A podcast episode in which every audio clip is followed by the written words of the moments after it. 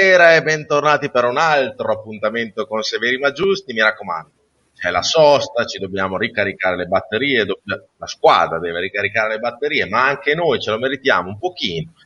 Una Reggiana che fa 1-1 col Cosenza, in effetti ripensandoci bene bene, tanto male non va, nel senso, dopo poi ne parleremo, però insomma eh, meglio un pareggio che la sconfitta, sicuramente. Però la Reggiana ha anche giocato a sprazzi bene, quindi nulla è perduto. Cioè abbiamo tante partite, otto partite da, davanti per, per, credere nell'obiettivo salvezza, di rimanere in questa categoria che da tanto la, l'abbiamo cercata e quindi ci proveremo, ci proveremo tutti insieme sicuramente. Ne parleremo però stasera con eh, i miei i miei grandi colleghi di questa avventura ormai, ormai quattro anni che siamo con Severi Maggiusti. Pluriennale. pluriennale. E, e, quindi buonasera Bomber. Buonasera a tutti. Buonasera. Buonasera Cavaz. Buonasera, buonasera a tutti quanti. Ben ritrovati. Le batterie la squadra. ecco. ecco. Lui un po' a... Buonasera. Passato, Grande. Buonasera Olmi, che stasera sei in una location diversa. Stasera, sì, no, stasera non, non, non, non, l'ho riconosciuto qua, cioè, ma chi è? Stasera per l'occasione mi sono messo la maglietta del Joker, perché avevo detto che se, se vincevamo mettevo la maglietta Fiori, abbiamo pareggiato, ho fatto una, una, cosa, una via di mezzo, poi mi hanno buttato fuori di casa, in realtà adesso sono, sono in un container, in una discarica qui a Sassuolo e mm-hmm. faccio, cioè, faccio, adesso... faccio quello che posso. Ti ritrovi, sei in un container adesso? Sono in un Io container, ci... in un campo rom, eh, in un sì. campo rom di cosa sono. Lo dice lui, lui va a spiare il baffetto fondamentalmente. Sono, sono, fuori da casa del baffetto, sono dentro a una, a una roulotte tipo quella di Breaking Bad e viene fuori il fumo sopra. Tra l'altro c'hai una maglia tarocchissima dietro di te, io che sono un collezionista è appena l'ho vista. È, è originale tarocca è originale con i, fatta con i punti della, della Gigli. Ho bevuto un sacco di latte, ma tantissimo. Ci ho, no. lavato anche la macchina per, per avere quella maglia lì. No, perché e... dovete sapere che noi ci colleghiamo sempre dieci minuti prima fra di noi per parlare. Ho detto, Olmi, ma c'hai una maglia tarocchissima lì. No, è originale. È originale. Ma no, ti dico che tarocca, quelle sono i, i punti della Giglio. Fa, è bravo, originale. è originale. È originale della Giglio. del latte. Cioè, eh del latte. Ogni, cioè, originale, no, originale però... non è solo quello che dici te, originale comunque, può essere qualsiasi cosa. Comunque le vecchie, di mondi vecchie. Sì, eh, non, sì. È, non, È, bello quello che mi hai detto, Bob. Eh. Non è bello. no, eh, cioè... Beh, dico, io non dico niente, dai, io so, so come ce è bellissimo. Ce l'ho anch'io, dai, oh, mi tira sul morale, ce l'ho ah, anch'io. non presa da me, ragazzi. è, la prima, è la prima storica. È impossibile non averla, eh, cioè, è impossibile, ce l'hanno tutti qua Miami. E ti, e ti dirò di più. Punto, eh, ti dirò di più che io oltre a fare le collezioni delle maglie originali dei calciatori usate, indossate, questo sudate, è originale, sport. Questo è originale. Io, io sono andato alla ricerca anche di quella maglia e della maglia Grissimbon, praticamente similare, perché sono state le, le uniche due annate che eh, con i punti dell'appunto del latte e della Giglio potevi prendere le maglie non ufficiali, però insomma all'epoca ne, hanno date via tante. Io le volevo tutte e due, quindi ho trovato anche quella della Grissimbo. Fate che malato che sono. Sempre tarocche stiamo. Sì, no, per dire. Per concludere, io stasera ho, ho preparato cioè, una piccola ricetta per festeggiare il punto col Cosenza. Per... No, è, boh, è una roba che... Cioè, noi abbiamo no, visto l'anteprima della ricetta. Per... di meglio. Guardate cioè, che è un, no, è, un, è un bel piatto, eh. Vuoi che, vuoi che, faccia vedere l'anteprima, poi parliamo di fai Reggiana? Sì, sì, ecco. sì, fai vedere no, l'anteprima, poi dopo ne parliamo. E la Madonna, ecco. no. no eh, ragazzi, è un bel, è un bel piatto. È un bel piatto. Okay, tira via, dai, tira via. Ecco, no, no, basta, è solo una cosa per far vedere subito. Dopo ne, parli, ne parliamo dopo ne parleremo.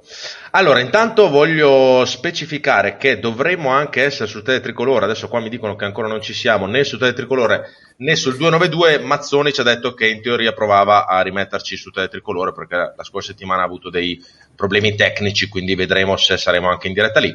Se no, ci dovrete seguire qua e quindi. È addormentato. Eh, la settimana scorsa dormiva solo. No, l'importante è che ce lo fate sapere perché nel caso no, non possono sentire tricolore, eh. sapete che il nostro linguaggio cambia drasticamente, quindi soprattutto sì. quello di Olmi, quindi fateci, fatecelo sapere piuttosto. prima, stato, prima, eravamo un po' a ruota libera, prima del... È un, è, è un attimo qua, eh, è un attimo, eh, ricordiamocelo un attimo. esatto, esatto, esatto. Quindi, insomma, fatecelo sapere. Basta che slitta la frizione. Esatto. Uh. Allora, ragazzi, incominciamo a parlare di questo Reggiana Cosenza. Eviterei di parlare dei primi dieci minuti perché credo che i dieci minuti siano state madonne parolacce a casa di tutti e chi, chi dentro la cabina bisogna, di uno stadio. Bisogna parlarne invece, giusto parlarne, bisogna parlare di tutti i 90 minuti, anzi 96, no, sì. anche dell'ultimo minuto bisogna parlare. Comunque dicono che siamo su teletricolore adesso, ah, vabbè. Riesco anche a vedere i messaggi. Ok. Allora, partiamo da te, Bomber. Dai, come l'hai vista la partita? Un po'. Hai visto anche te questo blackout della Reggiana nei primi dieci minuti e dopo si è un po' rinsanita. Ma eh, blackout, eh, secondo me è stato un inizio che un po' abbiamo pagato un paio di errori dei singoli abbastanza banali e loro te l'hanno fatta pagare immediatamente. Non sono stati dieci minuti, sono stati quattro minuti e mezzo praticamente, perché il gol dopo due minuti e al quarto, e 30 secondi ha fatto il palo palo quindi lì è stato il momento dove bene o male poteva girare la partita perché se segnano diventa un problema serio. Dopo pian pianino ci siamo un attimino ripresi però anche prima tra il loro gol e il palo palo abbiamo avuto l'occasione con la Ribi dentro l'area che ha tirato e praticamente gli era ribattuta però voglio dire, la Reggiana comunque a parte un inizio un po' shock e quindi sono già 4-5 partite che nei primi 10 minuti noi prendiamo gol quindi dobbiamo un attimino stare attenti per questi inizi un po' più con attenzione diciamo. Però dopo la Reggiana ha preso piede ha giocato, ha fatto la sua partita secondo me ha creato ha creato occasioni da gol. Innegabile che il rigore era netto e se c'è il rigore c'è l'espulsione. Quindi eh, sono situazioni dove cambiano le partite è sicuro è che sia espulsione il nuovo Come? regolamento? Sì, sì, no, no, no, no, no, l'ultimo uomo, l'ultimo uomo davanti al portiere, espulsione. Cioè, questo, a meno che io, io, che io sappia, normalmente è così. Cioè, mi sembra che Li Butti sia stato buttato fuori per molto meno. Per meno. Mm. Insomma, eh, io direi che comunque parte quel rigore lì e abbiamo tenuto botta, secondo tempo abbiamo ripreso in mano la partita, l'abbiamo pareggiata meritatamente e quasi quasi 5 minuti dopo il gol abbiamo, andiamo in vantaggio con, con l'occasione di Varone che è stato il migliore in campo a mio parere. E poi dopo nel finale, dopo i cambi perché quando è uscito Varone, Ardemagni e la Ribi stremati sono montati i tre ragazzini perché alla fine della fiera quando dicono ma gli ultimi 10 minuti abbiamo subito non abbiamo mica provato a segnare ragazzi per gli ultimi 10 minuti sono entrati un 2000 e 2,98. E hanno fatto il massimo, uno veniva da un infortunio anche. Secondo me abbiamo un po' pagato l'inesperienza e un po' anche la paura di andare a perdere per voler vincere. Mi è venuto anche questo discorso. Poi alla fine, all'ultimo secondo, logicamente, questo qua ha trovato un tiro che è passato in mezzo alla gamba del difensore e Venturi ha fatto una... San Venturi. Tra l'altro... Però quando, il dire che la Reggiana sembra, secondo me la Reggiana ha fatto un'ottima partita, cioè molto meglio delle altre, sia chiaro, l'interlocutore era diverso, però ha reagito, da come si era messa poteva benissimo mettersi male, male, male la cosa, invece ha fatto una buona gara e ha creato, perché io l'ho tornato a vedere, ho visto, c'è loro ha fatto il gol al secondo minuto, c'è stato il, dopo il palo e palo, c'è eh, Carbò, Carbò, segnato le occasioni, c'è stato Carretta che ha fatto il tiro da fuori, Lunetta, Lunetta, Ardemagni, il rigore non dato, la Rivi Secondo tempo Lunetta, Carbò, Lunetta, gol, Varone e gol di, e il tiro di Trotta alla fine, di occasioni vere e proprie. Quindi vuol dire che la Reggiana ha meritato. Poi. Dopo, mm. Chiaro che la vittoria sarebbe stata meglio, eh, perché, però come si è messo il pareggio va bene, anche perché siamo davanti a loro.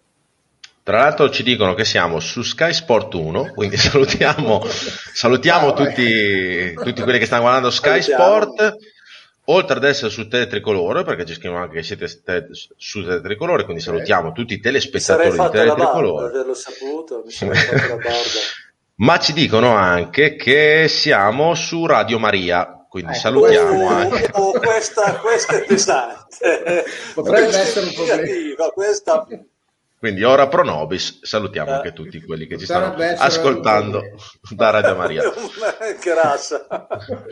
Cavaz, una tua disamina di, di questa partita? Ma è, sono abbastanza sono d'accordo col Bomber. Eh, eh, siamo, abbiamo iniziato la partita in maniera abbastanza, abbastanza allucinante. Cioè, io dopo i primi 4 minuti e mezzo ho detto, non, cioè, non ci volevo credere a quello che, quello che stavo vedendo. Dopo, vabbè, dopo è chiaro che le, si sono un attimo riassestate le cose. Sicuramente, sicuramente l'avversario ha aiutato perché eh, insomma, non avevamo di fronte un Lecce o, o, un Monza, ma avevamo di fronte una squadra che insomma, sicuramente anche a livello tecnico pari a noi. Eh, per il resto sono d'accordo col Bomber, ecco, dove non sono tanto d'accordo invece dopo il nostro gol, cioè dopo il pareggio sinceramente, sebbene io ero il primo a dire occhio, non, non facciamo l'errore di Pescara o, Reggio, o Regina che poi volevamo andarle a vincere e le abbiamo perse, quindi giochiamo con la testa, però francamente mh, mi ha un attimo stupito un po' in negativo l'atteggiamento dopo della squadra che francamente potevi avere comunque la partita in mano, eh? perché attenzione, l'hai pareggiata, quella situazione la dovresti sfruttare a tuo vantaggio, se non altro per cercare comunque di andarla a vincere in maniera ovviamente ragionata. E invece io ho visto una squadra che sicuramente per la paura e si, è, si è un po' completamente scollata, al di là dei cambi. Poi vabbè, ok, cambi, però insomma hai messo su Muratore, adesso eh, Muratore non è più un, gio- cioè, eh, un esordiente, è ah, vero che tornava... 98 ma lascia stata, ok, è un 98, però voglio dire, ha, ha, giocato, ha giocato praticamente tutto il campionato fino all'infortunio. Sì, Poi voglio dire, non è... No, ma, ma, sì, però no, guarda che non è stato un problema secondo me solo di singoli, cioè dei, dei cambi che hai fatto. È stato, no, no, un, sì, so, sì. È, stato, è stato un problema proprio generale di atteggiamento della squadra, che dopo il gol ci siamo, non, non, capiamo più niente, cioè loro hanno avuto, cioè, sono, senza mai rischiare troppo eh, come occasioni loro, se non il tiro al 96esimo, che se faceva gol, però eravamo qua adesso, non so, a parlare di cosa, parlare sinceramente. A parlare, sì, ma di un furto, ma, ma, anche di un funerale probabilmente, perché se perdevi era, era un, un, disastro. Quindi hai, hai, rischiato oggettivamente, secondo me, troppo e, e qua secondo me si sottolinea molto il problema principale che ha questa squadra, che a livello tecnico ha delle lacune, ma non ha delle lacune rispetto alle, alle, alle squadre che sono lì con noi, tolto forse l'Ascoli, ma dopo dell'Ascoli mi piacerebbe parlarne perché sembra, sembra un attimo il nuovo Real Madrid l'Ascoli, insomma mi piacerebbe anche dopo parlare un attimo dell'Ascoli. Però a livello tecnico secondo me non abbiamo carenze esagerate. La vera carenza che ha questa squadra secondo me è sempre l'atteggiamento e la mentalità della squadra. Cioè questa qua è una squadra che purtroppo non ha la mentalità, non ha a volte l'atteggiamento da Serie B, cioè non, la, al di là della fisicità, de, è proprio una questione di testa. Cioè, voi vedete anche, non so, l'Entella e il Pescara, per dire, sono dietro di noi, perché poi le partite le perdono perché sono scarse, ok? Però se voi guardate anche le partite, non hanno mai quell'atteggiamento eh, a volte totalmente spaesato, impaurito che ha la Reggiana. Cioè la Reggiana secondo me è sotto l'aspetto mentale sotto l'aspetto dell'approccio alle partite, secondo me è veramente carente in maniera e forse la mancanza anche di come diceva Holmes la puntata scorsa, cioè un po' di un leader, di qualcuno che prenda in mano un po' la squadra a un certo punto e la, la trascini, forse questo un po' manca. Ho apprezzato molto perché visto che se ne parla sempre male, o quando fa bene si può anche dire, Andrea Costa che ha fatto, è entrato, ha fatto un'ottima partita eh, col Cosenza quando sul review di eh, Venturi a un certo punto, che voleva mandare in contropiede evidentemente qualcuno, gli ha detto ferma, cosa stai facendo, stai calmo. E quello comunque è un atteggiamento di una persona con, con, del carisma, con dell'esperienza che Perché in quel momento. labiale che avevano non, non sembrava non che se lo dicessero tanto tranquillamente. No, no, no, chiaramente se, ci, sta, eh, ci, sta, ci, sta, ci sta, però capito è quello che deve fare anche. E la, insomma la Reggiana un po' con la figura manca ma in generale proprio l'atteggiamento mentale questa squadra secondo me subisce veramente subisce veramente tantissimo. E questo dovrà lavorare bene lì secondo me per queste ultime otto partite perché io vedo veramente seriamente in difficoltà questa squadra sotto, quella, sotto quell'atteggiamento lì. Ah, scusa, mi sono scordato, scusa Ale, mi sono scordato di dire prima che sicuramente il cambio del mister ha cambiato la partita, ma non per Del Pinto, però l'ha cambiata, perché sicuramente quando ha iniziato Lunetta la Reggiana ha cominciato a giocare in modo diverso e quindi ha giocato, ha giocato meglio. Secondo me lì è stato bravo. Però come, come dicevi te, Carla, giustamente a mio parere, a mio giudizio, poi è chiaro, abbiamo dei limiti, ce li abbiamo e ce li porteremo fino alla fine, esatto. è garantito, e quando ha fatto il cambio di Ardemagni, Varone e Laribi è entrato Mazzocchi, e Muratore e Pezzella 98-98-2000 e sono pur sempre dei debuttanti wow. giovani e categoria sì. che vanno bene però logico che hanno quella personalità lì e puoi averla anche subita. Poi sì, chiaro, anche la squadra, logicamente, ha, basta che arretra 10 metri. Già, Però ti dico la verità, di quei tre cambi che hai detto, tolto Varone, che è stato secondo me migliore in campo sabato assolutamente, sì, sì. Ardemagni e Laribi, soprattutto sì. Laribi, no, non no, ha fatto questa partita. erano cotti e lo so, non, so, non hanno fatto no, ma... ancora, però almeno la personalità ce l'hanno eh, in campo. Eh, dopo, dopo anche dai. su questo eh, mi piacerebbe dire una cosa, però adesso facciamo parlare Olmi, poverino, che già, guarda, sta già retrocedendo, andando. Già. No, io stavo solo ascoltando, perché tanto io, io, lo, io Gabri lo detesto, voi dovete sapere, io Gabri no. lo detesto, veramente. Lui cosa fa? Lui, guardate che bastardo Gabri, lui è bastardo. Perché, io... Allora, c'è un, no, no, no, no, no, no, non ti giustificare, c'è un argomento su cui parlare, fa parlare prima il bomber, poi il Cavaz, e a me non resta niente. Mi dicono dire, che sono serio. Ho detto tutta loro. e poi invece quando c'è un argomento del cazzo che non c'è niente da dire fa parlare subito me io no, vado in sciopero io adesso uno di questi giorni qua vado no. in sciopero io di solito faccio, fa, parto sempre dalla, da, dalla, mia destra cioè davanti al computer a destra che è il bomber Ragazzi, poi vado giù a scalare dai, no, non fare l'offeso eh non fare no l'offeso, no, no, no. Che sai che ma hanno detto che sono serio ma mi hanno detto che sono serio mi fa, no, sei serio comunque con, concordo con, con, con Cavaz su questa squadra qua mi aveva dato già una brutta impressione dal punto di vista mentale con Lecce. Io ve l'avevo già detto, ho preso uno schiaffone con Lecce assurdo.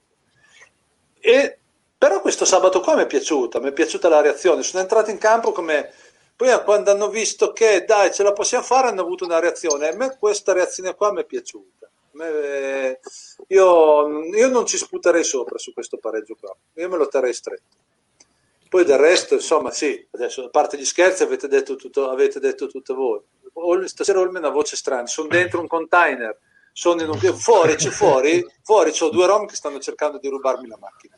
E, e allora sono un po' così sul, sul chi vive.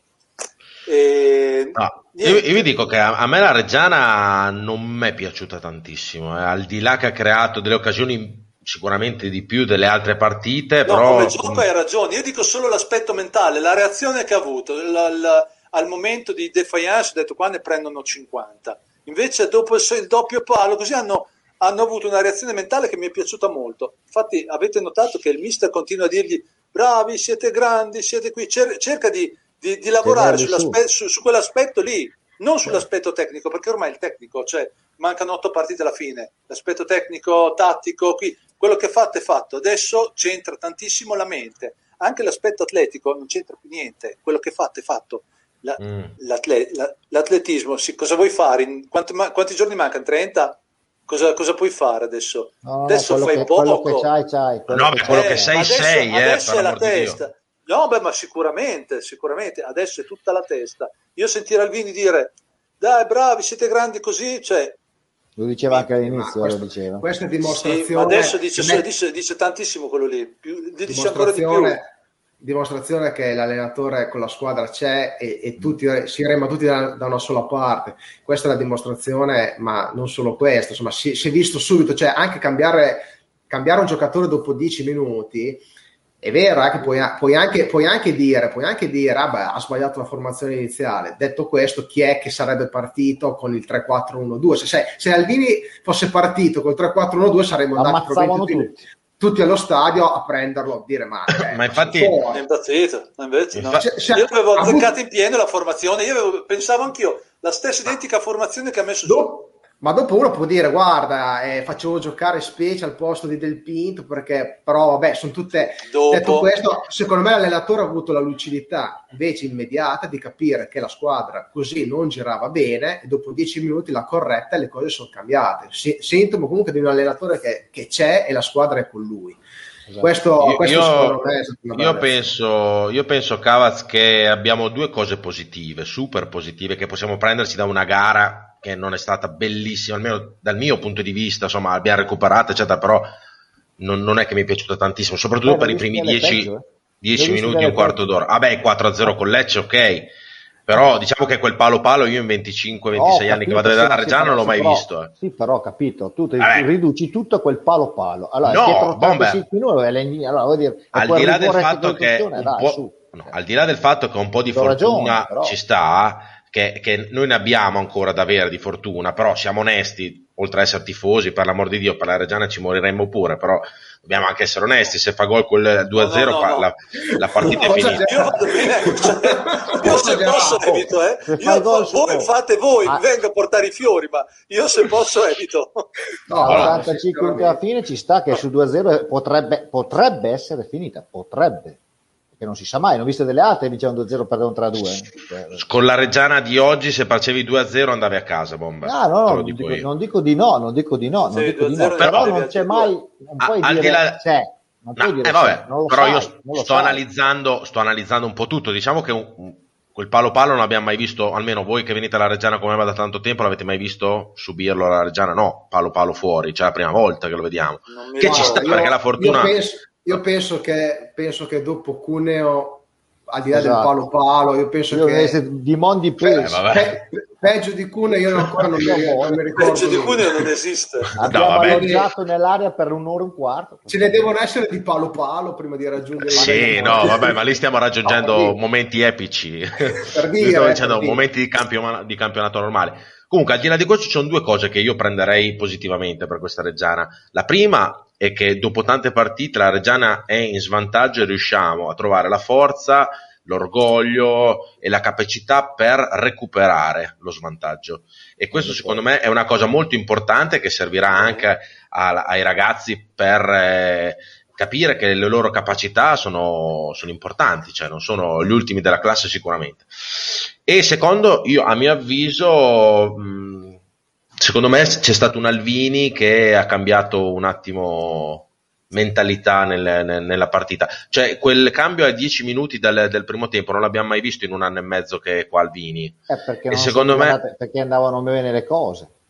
Domenica, come hai detto tu, dopo 5 minuti si sta un 2-0 alle fine della partita, quindi ha capito che era un problema. Ha capito mm. che c'era il problema eh, ha capito che c'era un problema. A parte giustamente il palo palo, cioè all'ottavo abbiamo beccato un altro contropiede che la, la, è stato Rozio ad anticipare il giocatore, se no andiamo a no, sono, sono d'accordo, ha capito il problema, però quante partite sono partite, scusate per il gioco di parole, sono partite male quest'anno? Tante, eppure Alvini non, non ha mai così. cambiato a 10 minuti dalla prima. Ma non così, ma non così. Questa ti giocavi, qua ti giocavi tutto e dopo 5 minuti poteva essere finita, come dicevi tu prima, scusa. Eh. Però Bomber ci sono state partite che perdavamo già il primo tempo e non è che Alvini cambiava il 35 del primo tempo. No, ma, ma, dipende come perdi, se per permettermi, cioè, se, se vuol dire, via l'ha no, vista così. Io eh, penso io, che Alvini abbia tirato fuori un po', un po', di... No, no, ha fatto benissimo, per me ha cambiato anche le sorti della gara, quindi complimenti al mister, io penso che abbia tirato fuori anche un po' di... Eh, ma, di... Cioè, farlo, eh, hai capito? Il coraggio, anche il coraggio Beh. di fare delle scelte che...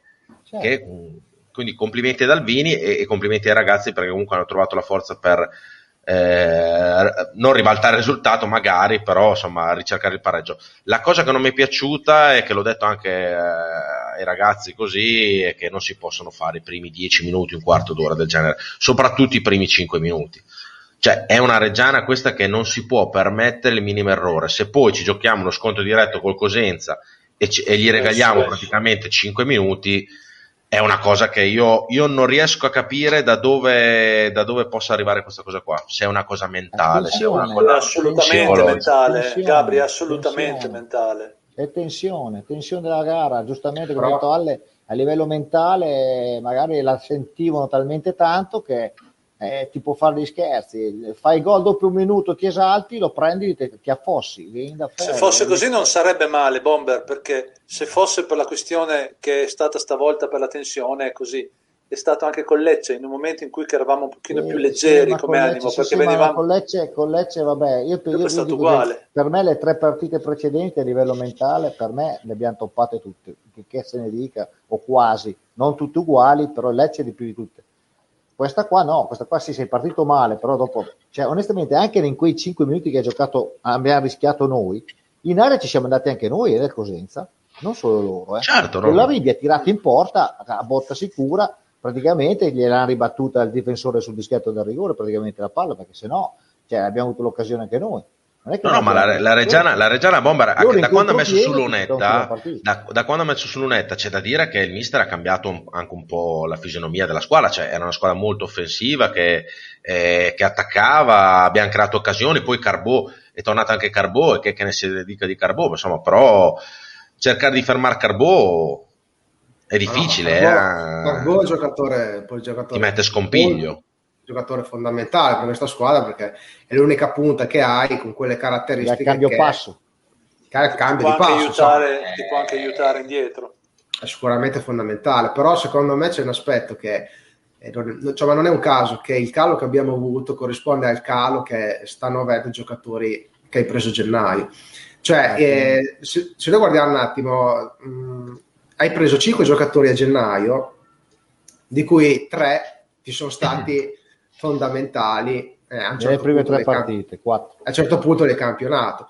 Cioè quando sono arrivati, appena arrivati, ti hanno svoltato il campionato. Che, che se ne dica, eh, soprattutto la Ribia del Pinto, perché del Pinto l'hai sostituito sabato che è l'ombra di se stesso, ma all'inizio appena arrivato ci ricordiamo cosa dicevano di del Pinto. Cioè aveva dato, in mezzo al, ca- aveva dato in mezzo al campo quel qualcosa che mancava a questa squadra. La Ribi, non ne parliamo. Ardemani, che, che si, può, si, può, criticare finché vogliamo, ci mancherebbe altro. Non ha fatto tanto di più rispetto ad adesso, però si faceva sentire molto di più da davanti, cioè si vede che fisicamente c'era qualcosina anche in più.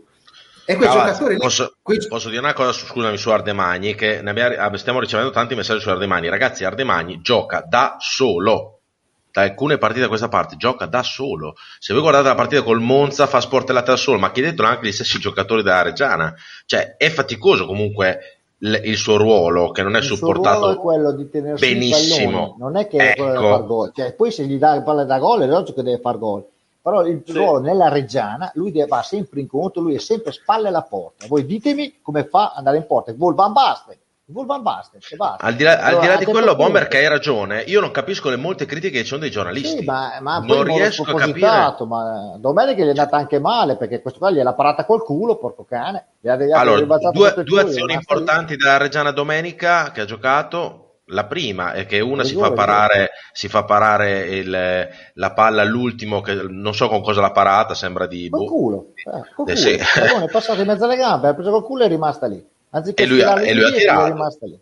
E la seconda è il rigore, che era netto, clamoroso, che da Dazzon si vedeva e non si vedeva però dal campo, fidatevi che era rigore perché ho spettinato, se, se, se, posso dirlo, il presidente del Cosenza che era sotto di me, sono uscito dalla cabina, ho urlato un po' e si è preso un po' spavento, però lo saluto. E, e quindi insomma, aveva, un'ottima, aveva un ottimo taglio di capelli il presidente del Cosenza, visto dalle foto, stava sì. veramente bene. Ti giuro che per la prima volta posso dire che preferisco il bomber che il presidente del Cosenza come capigliatura. Non bene. oh, tra me e te bomber eh, mi ha una gran Comunque... differenza poi Cavaz è giovane dai lui può eh, no, i palloni che gli sono arrivati mm. comunque non è che erano no. così comodi non erano così, così comodi da buttare dentro perché il pallone che rimbalza altezza linguine altezza pancia bisogna che, via che per calzare perché sta sparnato in cadagna so se no siete il sotto al finirsi in curva. Allora, tutto a dirci va un po' più veloce, eh, va più veloce arriva prima che il ballone prima. Secondo, cioè, fa capire, fallo venire Cavaz, giù. Cavaz, no. rispondi tu a Morini? No, beh, non è che lo difendo, cioè semplicemente... No, rispondi, che... scusa. Eh? A cosa? No, Morini. Sì, sì. No, eh, dice non sta rendendo come ci aspettavo. Io non mi aspettavo una valanga di gol da, da Ardemagni, assolutamente. Primo perché non li ha mai fatti, tolto a Modena una stagione che per sua stessa missione gli andava dentro tutto, anche se tirava da casa sua.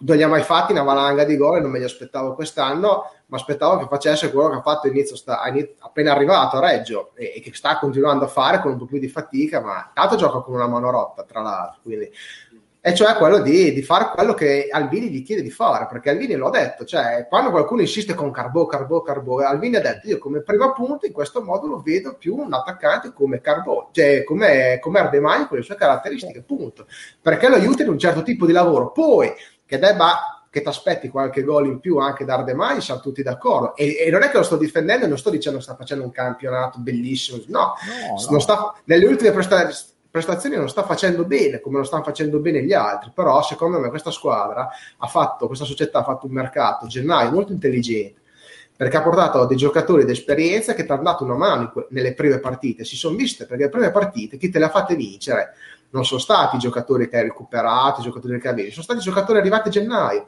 perché no. Del Pito a me è stato dato in mezzo al campo un aiuto che non avevi ed è stato fondamentale in fase di, di recupero palloni. La Ribi ti ha fatto vincere la partita con l'Entella, perché con l'Entella perdevi 1-0, ok? Si è svegliato, te l'ha, girata lui e ti ha fatto vincere.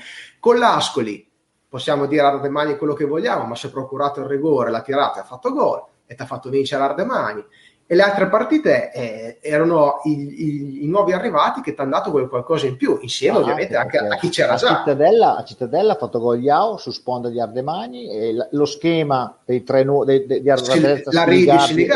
E, e, la cioè, Ribi, cioè, alla fine ragazzi. Cioè, ci sono tre giocatori che sono, che sono Del Pinto e la Ribi Ardemani che ti hanno cambiato questa, questa squadra. In più Iao, che è un giocatore secondo me fondamentale adesso per questa squadra che sta rendendo bene, Siligardi è l'unico che oggettivamente da inizio anno, cioè da quando appena è arrivato, sta fatica, però eh, non è un caso secondo me che come questi giocatori hanno iniziato la fase discendente, che è normale, perché dopo sei mesi che sei fermo, se inizi a giocare e vieni usato tutte le partite, perché la Ribi, Ardemani, Del Pinto, sono stati usati, ce non ce lo scordiamo, tutte le partite. Perché? Perché gli, la lista infortunati era sempre più lunga. Sempre si è fatto male Muratore, si è fatto male Rossi e quindi Del Pinto e Varone hanno dovuto giocare continuamente. La Rivi ha giocato sempre e quindi i giocatori fermi da tanto è normale che dopo un po' di partite iniziano a calare e la squadra ne ha risentito e per me, per me è lì. Leggiamo, leggiamo un po' di messaggi che ce ne stanno mandando tanti. Leggevo questo qua, Virginio Giglioli, comunque Ardemagna l'hanno preso per fare gol, non per tenere sulla palla. È un pensiero suo, è un pensiero suo quello. Eh, sì, insomma, è comunque, pe- eh, no, no, se gli dava rigore no, l'aveva ancora procurato Ardemagna. Non ne ha mai fatti così tanti. Cioè, allora, cioè, nel, nell'immaginario... No, no, ma nell'immaginario del tifoso compri Ardemagni, vabbè, oh, adesso fa 36 gol, che mi problema, insomma, campionato. No, perché nell'immaginario del tifoso viene qua, prendiamo quello che fa gol. No, e secondo me hanno preso, gli serviva un giocatore di quel tipo lì e l'hanno preso e gli fa fare un ruolo che spesso, quando giocava a suo tempo, non lo faceva, perché gioca in profondi- dava sempre in profondità de mani, sempre andata sulla, sulla profondità. Adesso si è adeguato a fare questa cosa e la fa e cerca di fare il meglio possibile, siccome non la fa male. Poi Tolto questa cosa qua, la Reggiana, la Reggiana, quando ha incominciato a giocare e, e, e a creare anche delle occasioni da gol, eh, stranamente Ardemani si prende il rigore, Ardemani prova a tirare e, e la para. Cioè, il problema non è tanto Ardemani, forse è anche Ardemani che non farà gol, però sono anche le palle che non gli arrivano, cioè ragazzi. Certo, arriva so, un ballone sono... giocabile. cioè. Poi ah. diciamo che l'hanno preso, l'hanno preso per fare gol. Beh, è chiaro che è un attaccante, lo prendi sì. anche perché fa gol. Però diciamo che a gennaio hanno preso il massimo che potevano prendere con quello che avevano a disposizione. E comunque esatto. hai, preso, hai, preso, comunque un attaccante che qualcosina in Serie B l'ha fatto. Ma no, ma poi voglio dire, eh, quelli che hanno preso il Cosenza a gennaio, Trotta. Cioè, sì. Trotta sarà, sarà mica scarso. Eh. Cavazzi, no, ti servivano. A, a, e non ha ancora segnato. Tu, tu, si sei, tu, tu, si sei accorto che ha, ha, non ha preso dei giocatori di categoria che servivano a inizio dell'anno? Cosa hanno fatto? Hanno fatto un mercato. Hanno fatto, sì, no, bomba era posta. Hanno fatto un mercato di gennaio di riparazione, come si chiama, certo. perché era una riparazione, prendendo dei giocatori di categoria. Punto. Certo, no, assolutamente. Però voglio dire anche gli altri, voglio dire, Tremolada, sì, sì. che è un gran giocatore, cosa ha fatto da sabato? È stato un mira di Dio.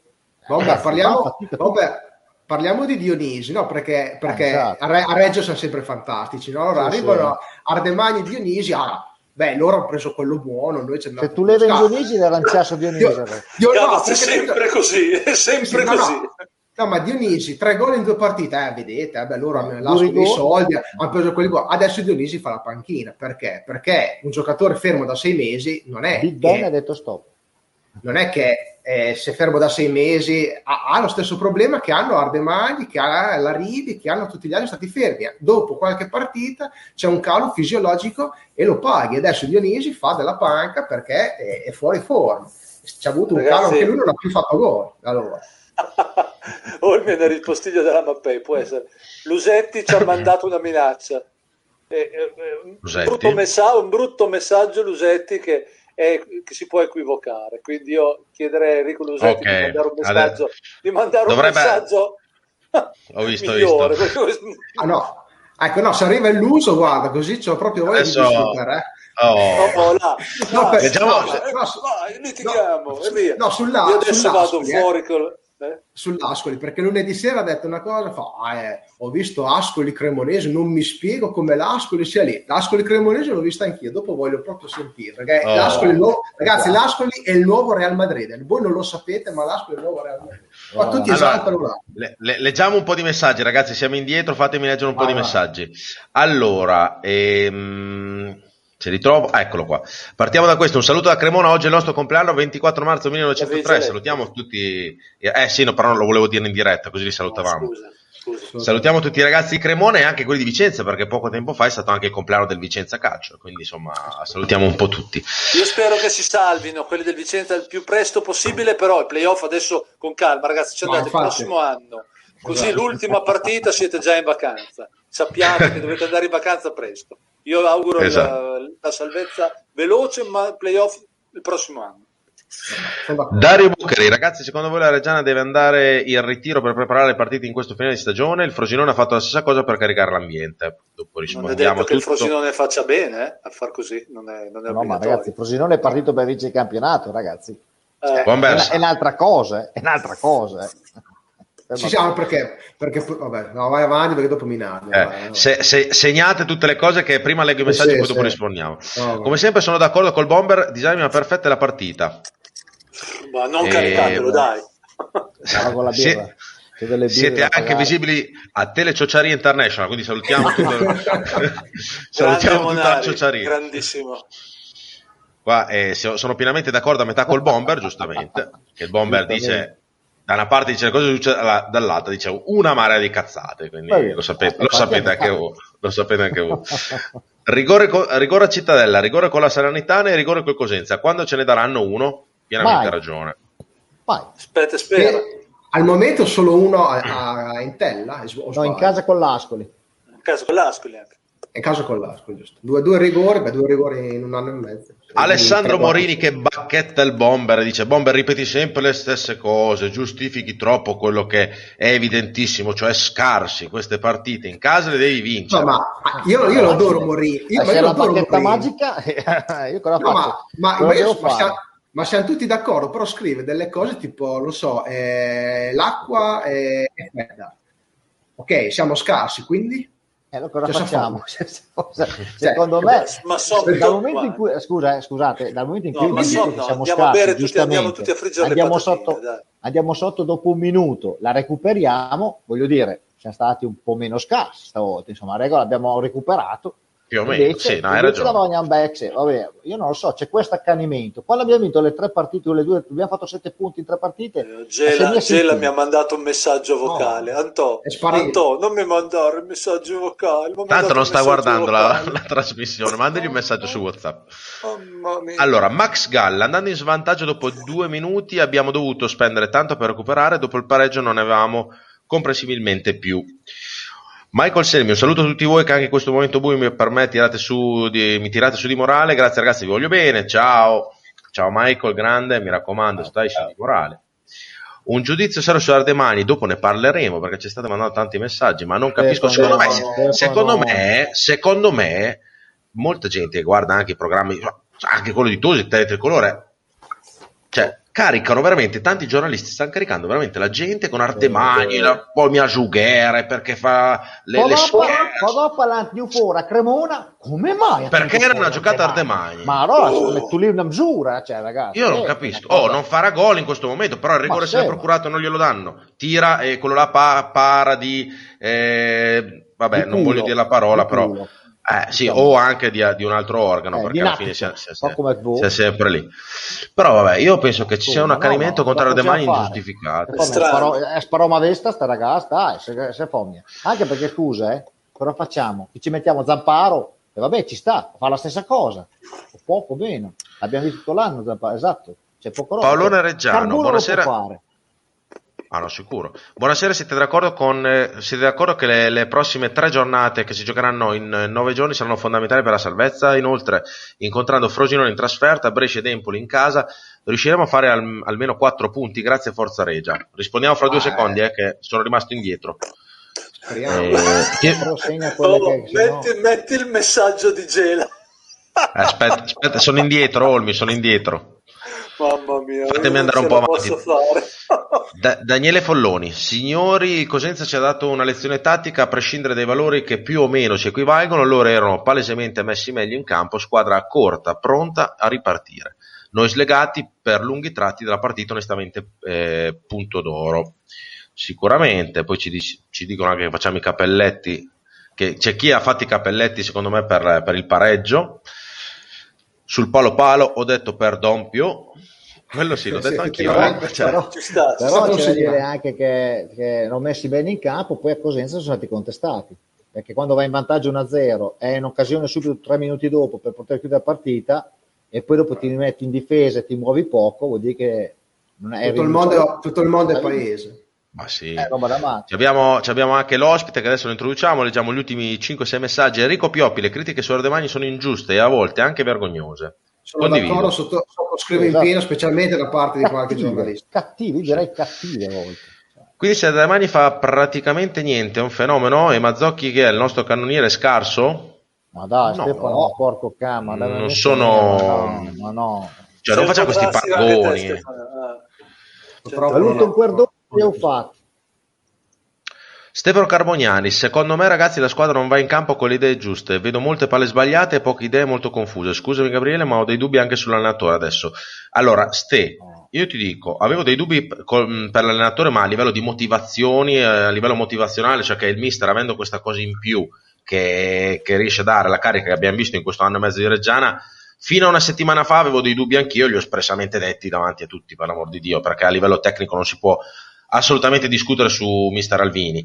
Però credo che anche quel cambio che ha fatto al decimo minuto del primo tempo mi ha dato l'idea di un mister che comunque abbia preso forza e coraggio e anche la squadra che ha reagito credo che bisogna andare avanti tutti insieme. Mi è dato un po' questa idea qua, quindi insomma. È stato un bel segnale, no, secondo me. Ma sì, ma, ma, ma, io dico, ma veramente, ma, cioè, come si può mettere in dubbio, cioè, per carità, si può mettere in dubbio l'allenatore, no, però come potete, come potete, pensare di cambiare allenatore a un mese dalla fine del campionato con una, situazione, cioè, con una squadra che è, que- che è questa? Cioè, pens- cioè, come si può pensare che faccia dei miracoli? Perché io la cosa che mi ha fatto imbestialire è quella, ecco, il, la, il, Frosinone ha cambiato allenatore, vedete come si fa. Ragazzi, il Frosinone è partito, è partito il campionato per vincere il campionato, comunque per tornare in Serie A. Adesso è fuori dai play out, è fuori dai playoff e si guarda più dietro che davanti tra un po'. Allora lì sì che cambia l'allenatore perché lo sta facendo, ma a inizio campionato, se ci avessero detto onestamente a otto giornate dalla fine siamo quintultimi, chi è che avrebbe alzato la mano e detto no, siamo fuori obiettivo? È il, nostro campiona- è il nostro campionato. C'è Lusetti, c'è Lusetti che fa L'hanno così adesso.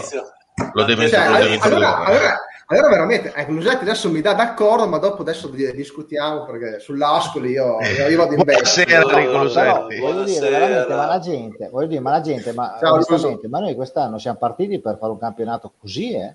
Cioè, ma do... non c'era da soffrire come dei cani fino alla fine, ma lo sapevo. Cioè, in, in, ritiro in montagna ad agosto, ad agosto a, a intervista Alvini ha detto sarà duro salvarsi. Esatto. Se ci, se ci riusciremo direttamente sarà un miracolo, se no ci proveremo, ci proveremo i play out. Cioè, siamo quinti ultimi ai play out. Punto. Fine. Cioè, dopo, se eh, gente, dopo, se la gente, si fa dei film mentali è un altro paio di maniche, ma la realtà era quella, ragazzi. Cioè, poi un conto se la, se la, squadra dimostrasse di non seguire l'allenatore, di non esatto. essere con l'allenatore, ma penso che cioè, è dimostrato ampiamente che tutti sono uniti e tutti arrivano dalla esatto. stessa parte. Se la squadra non è con l'allenatore, domenica perde, sabato perde, chiuso. Dopo un minuto e due volte non recuperi mai. Non recuperi mai. No, no, infatti, infatti è stato un bel segnale quello lì, mi è piaciuto. Buonasera Enrico Lusetti.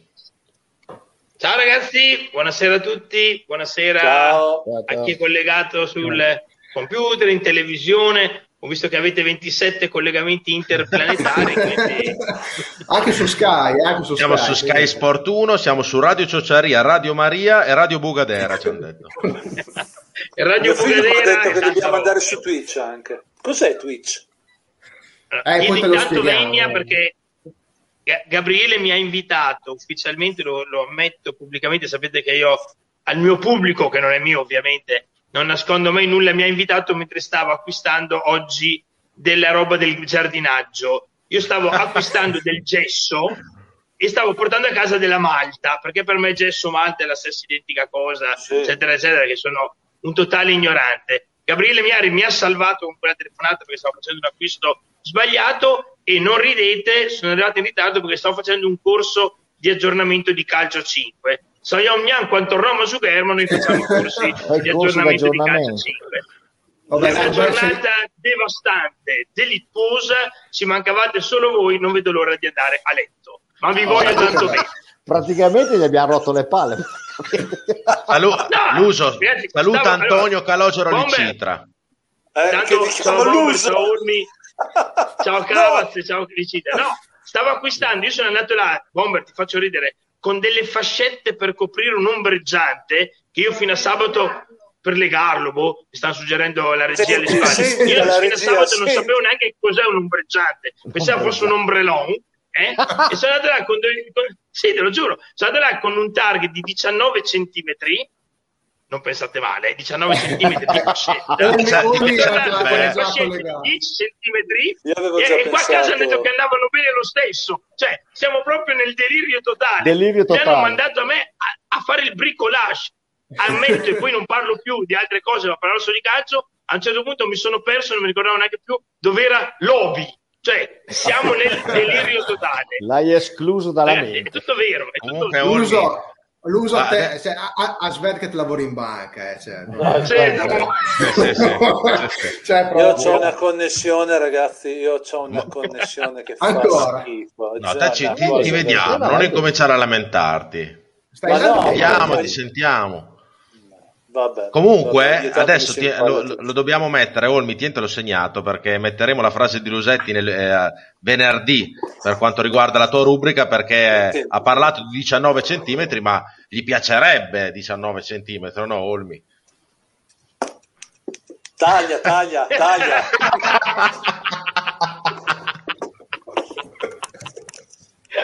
taglia Grande taglia, numero uno. Allora, mi permetto, poi giuro che mi taccio io faccio l'ennesimo applauso pubblico a Olmi perché la sua rubrica è una delle cose più belle di questa stagione ed è una cosa veramente da applausi. Ma giuro, applaudita anche da Milano. Fatto, no, no, guarda, guarda mi inchino su quel, su quel, taglio improvvido. Posso dire che a 49 anni faccio ancora la mia sporca bella figura. Ecco, e qua mi ecco. fermo. Ecco. Sentiamo dalla regia, sentiamo dalla regia cosa parole di suggerimenti. Cosa Ma è, esatto. La regia le venga sta galera insieme a arrivare a guardare Netflix. Speriamo che non ascolti. Ma, ah, Luso, ma guarda che il gioco delle balle è il lunedì pomeriggio, non è il mercoledì ah, sera. Ah, esatto.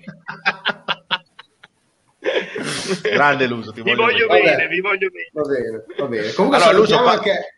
Eh, no, scusa, dire, salutiamo il Tego che ci manca lui, visto per eh, riformare, che però era stanco questa sera. Vabbè, lui, lui, è da, da, da, Napoli ad Aosta, Palermo, lui è ospite dappertutto, ogni tanto sta. Era ospite a Cosenza. Anche ieri sera in una, in una TV che ha un nome incredibile. Perché... Teleterroni, no, come, no, non voglio essere... No, è vero, Mediterraneo. Mediterranea. Mediterranea. Il, te, il Tego l'ho rivisto, l'ho rivisto sabato pomeriggio che quando mi ha guardato, perché io ovviamente come tutti sanno oramai, perché è di dominio pubblico, io sono un autoaccusatore dopo due anni di condanna penale e di Daspo, il criminale Lusetti è ritornato finalmente allo stadio e ah, il Tego e Gabri io aggiungo che non si, è neanche, non, non si è neanche degnato di uscire dalla cabina a salutarmi e a darmi un abbraccio è rimasto in cabina no, con Tosi come suo servo e, e umile servitore no, attaccato al telefono No, no, Gabri, è una cosa diversa. Avevo paura che quelli della questura pensassero che io non avessi ancora esaurito il DASPO e uscivo dallo stadio in manetta. Venissero a prendere... Era quello il mio problema. Allora se mio Vabbè, eh, okay. avrebbe preso il più meno possibile, capì? esatto, no, dicevo, ho visto, ho visto il Tego che è passato su in tribuna stampa per venirmi a salutare, ci siamo incrociati un solo secondo, siamo scoppiati a ridere, poi lui ha proseguito per la sua strada, quindi dopo la trasmissione dell'altra sera è bastato un secondo, una risata e via. Comunque va bene. Eh, lo salutiamo, lo salutiamo che ci starà guardando. Lo salutiamo tanto che si riposi, che si riposi, sì, che poi, magari tra 4-5 anni, così quando è riposato può venire ancora. Tornerà. Qua ti fa subito una domanda per te. Tra l'altro, saluto anch'io Tego e mi ha detto: Gabri, stasera non vengo perché sono stanco. Ho messo mia che lavoro farlo il Tego, no, credo il, ma- maestro, no? Adesso anche a maestro, casa, maestro poi... elementare, sì. Però è a casa eh, vabbè, dai, era stanco, era stanco. Dico, so, te la faccio pagare. Giuro che la prossima volta che vieni in trasmissione con noi te la facciamo pagare, promesso.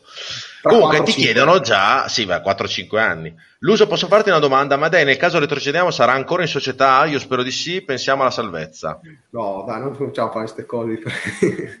Devi cominciare a parlare serio?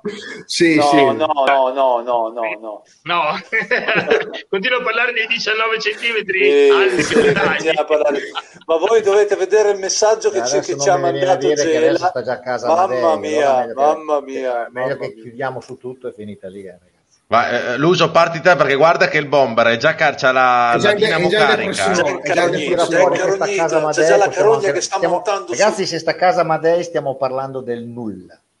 No, ragazzi, allora, Amadei, no, no, che allora, sparisce una, calcio adesso, sicuro. Faccio una premessa, allora, eh, non, non, scherziamo, Amadei ha intanto eh, investito tanto in questa società, B ha una carica che è incredibile, C è storicamente un vincente sia nell'azienda che anche nello sport. È ovvio che anche eh, nello sport si possono fare degli scivoloni, nell'azienda ne ha commessi pochi. Una cosa è certa, questo è ovvio, risaputo, se lo ragioniamo a medio e lungo termine dobbiamo ragionare sempre di un imprenditore che ha oltre 80 anni, questo è inutile che ce l'andiamo a raccontare. Ecco, bisogna ragionare sul fatto, e questo oggettivamente io feci una domanda specifica parecchi mesi fa, quando proprio parlavamo di società, chiesi se l'ingresso di Amadei o meglio l'acquisto della Reggiana da parte di Amadei, fosse un investimento dell'Immergas oppure un investimento a titolo personale, e senza andare a vedere camerali, Cerved o interrogazioni in Camera di Commercio, ci fu chiarissimamente detto che era un investimento a titolo personale. Quindi è ovvio che in un'operazione a medio e lungo termine dobbiamo ragionare che Amadei ovviamente non è un giovanotto di, di belle speranze, quindi un conto è ovviamente se l'investimento veniva fatto da una società che avrà certamente vita fino all'eternità, un conto, è ognuno di noi una persona fisica che inevitabilmente deve fare a pugni con l'età, ma è inevitabile che nel breve periodo, breve e medio periodo non se ne parla nemmeno. Poi sul medio e lungo periodo, ragazzi, è inutile che stiamo qua a ragionare sul, sul futuro, pensiamo come giustamente state facendo voi alle prossime otto partite che tutto il resto non ha alcun tipo di senso. È ovvio tra che 25, la Reggiana... tra 25 anni ci penseremo poi. Cioè, tra 25 ma esattamente. Anni... Eh. No, io, io gliene auguro anche di più, anche perché ha uno spirito che probabilmente è certamente più forte di almeno quattro di voi. Dunque siamo no, in cinque, io vi sto escludendo, quindi siete voi quattro. No, okay. Tra l'altro posso aggiungere che io lo, lo vedo sempre, ho l'onore di, di, vedere sempre il presidente allo stadio, scende la, prende l'ascensore molte volte con me, è sempre sorridente nonostante le sconfitte di quest'anno al ah, Gigio ne abbiamo viste ma non tante. Ma non no, ma anche perché, Quindi, ribadisco, no. non avrebbe alcun tipo di senso. Poi ovvio che se invece allarghiamo il discorso, invece è un discorso di costi, come detto in mille salse, ma come non, devo, non dico niente di nuovo, la Serie B ti ammortizza i costi forti che devi sostenere, la Serie C è una, è una sanguisuga, è un bagno a perdere ed è un delitto, è un collasso. Cioè, io ricordo, in, al di là di tutto quello che si può dire e tutto quello che si merita e tutto quello che gli si può vomitare addosso di Mike Piazza, io ricordo bene i bilanci di Mike Piazza e i bonifici fatti dagli Stati Uniti d'America alla Cireggiana per rimpinguare le casse di un paio di anni di collasso e di massacro economico. Precedente. Poi l'uscita fu collasso precedente. Beh, anche suo. Anche no, suo, anche suo. Ah, no, no, no, no. Allora, allora, bisogna, no, no, ferma, ferma. No, l'uso, no, l'uso, bisogna l'uso, che diamo i numeri l'uso, precisi. l'uso, Mai Piazza eredita una società l'uso, con 2 milioni l'uso, e 800 mila euro di debiti. L'uso. Prego. Allora, sì. l'uso quando è arrivato a Reggio non aveva neanche ancora compreso la Reggiana, che hanno detto per iscriversi al campionato bisogna tirare fuori 3 milioni e mezzo perché bisogna ripianare. Certo. Eh, allora tira fuori 3 milioni e mezzo e netta. I debiti mi ha messo, neanche Allora, boh. No, io, io Gomma, ti sto dicendo una cosa Opa. diversa. Ti sto dicendo i, num- i numeri perché i numeri sono insindacabili e io ho, so fare poco nella vita, ma oltre, oltre una volta ad andare a gnocca e poco di intendermi di calcio, di banca un po' ne so. E ti posso dire, Bomber, che Mike Piazza ereditò una società che aveva una situazione debitoria fra i 2 milioni e mezzo e i 3 milioni di euro, che è quasi una situazione normale in una società di calcio, perché anche gli anni di Barilli, nonostante una gestione a risparmio ma straordinariamente culata, oculata, la situazione debitoria era leggermente inferiore ma comunque pesante. Una cosa è certa, nei due anni di gestione piazza, Mai Piazza dovete fare un'iniezione di capitale, quindi versamenti in conto capitale, poiché li fece lui, il padre, la società del Delaware, che era la società dove, che aveva la proprietà della Reggiana, quello non mi interessa, ma furono iniezioni di liquidità per oltre 10 milioni di euro. E quando ci sono degli aumenti di capitale vuol dire che arrivano dei bonifici. Fra l'altro io vidi anche proprio le contabili dei bonifici di quelle operazioni. Quindi poi gestione scellerata, ehm, errori imperdonabili, dilettantismo pure, uscita di scena massacrante, ma quello è quello che costa un campionato di Serie C. Ecco, quindi, sì, sì, io vi ricordo che l'anno scorso la Reggiana ha chiuso, ha chiuso il campionato di Serie C con una perdita di esercizio di un milione e mezzo di euro. E attenzione, attenzione, è vero, questo sono d'accordo su tutti, se non ci fosse stato il Covid, con gli incassi di fine anno delle partite clou e di playoff sicuramente avrebbe subito una perdita molto inferiore, questo sì. Comunque, Però in Serie C ragazzi è un io collasso. ricordo che a suo tempo Piazza era oltre 3,5, comunque vabbè, ognuno sa il suo. E poi fallito per 5, eh? quindi ne ha tirati fuori di soldi, è vero, però una parte sono poi entrati nel fallimento, cioè non ha tirato fuori quei famosi 10 milioni di euro perché è fallito per 5. No, Giusto l'uso... De... Gabri, il secondo anno di Piazza il secondo anno di piazza, la Reggiana, io ho tutti i bilanci qua, io ho tutti i bilanci qua certificati da revisore dei conti, quindi tu sei uno stalker i bilanci comunque. sono eh. falsi. Sei eh. uno stalker, sei uno stalker delle società, bisogna avere paura di te. Io non Vabbè, apro, io la partita IVA non la apro. Io, io, continuo a dire che secondo me ehm, più che il 4-4-2, Cavaz ride sotto, ma so che la pensa come me, più che il 4-4-2 e il 4-3-3, conta la solidità finanziaria di una società perché tu puoi avere no. tutti gli schemi di sto mondo ma se Dio mi bessi detto in italiano perfetto fai fatica. Io ti posso dire ehm, Bomber e Gabri ti posso dire che il secondo anno di piazza compreso ribadisco alcune operazioni scellerate mi ricordo ad esempio quella di Cattaneo tanto per citarne una ma solamente una delle tante la Reggiana ebbe costi di esercizio pari a 9 milioni di euro quindi non è Gabri esattamente vero quello che hai detto, cioè nel senso che le iniezioni di capitali si furono davvero, poiché eh, non furono sufficienti A per coprire i debiti, B per sostenere le spese di gestione annue del, del, del corrente esercizio, questo è un altro discorso. Ma no, i soldi, i soldi ce ne ha messi, eh?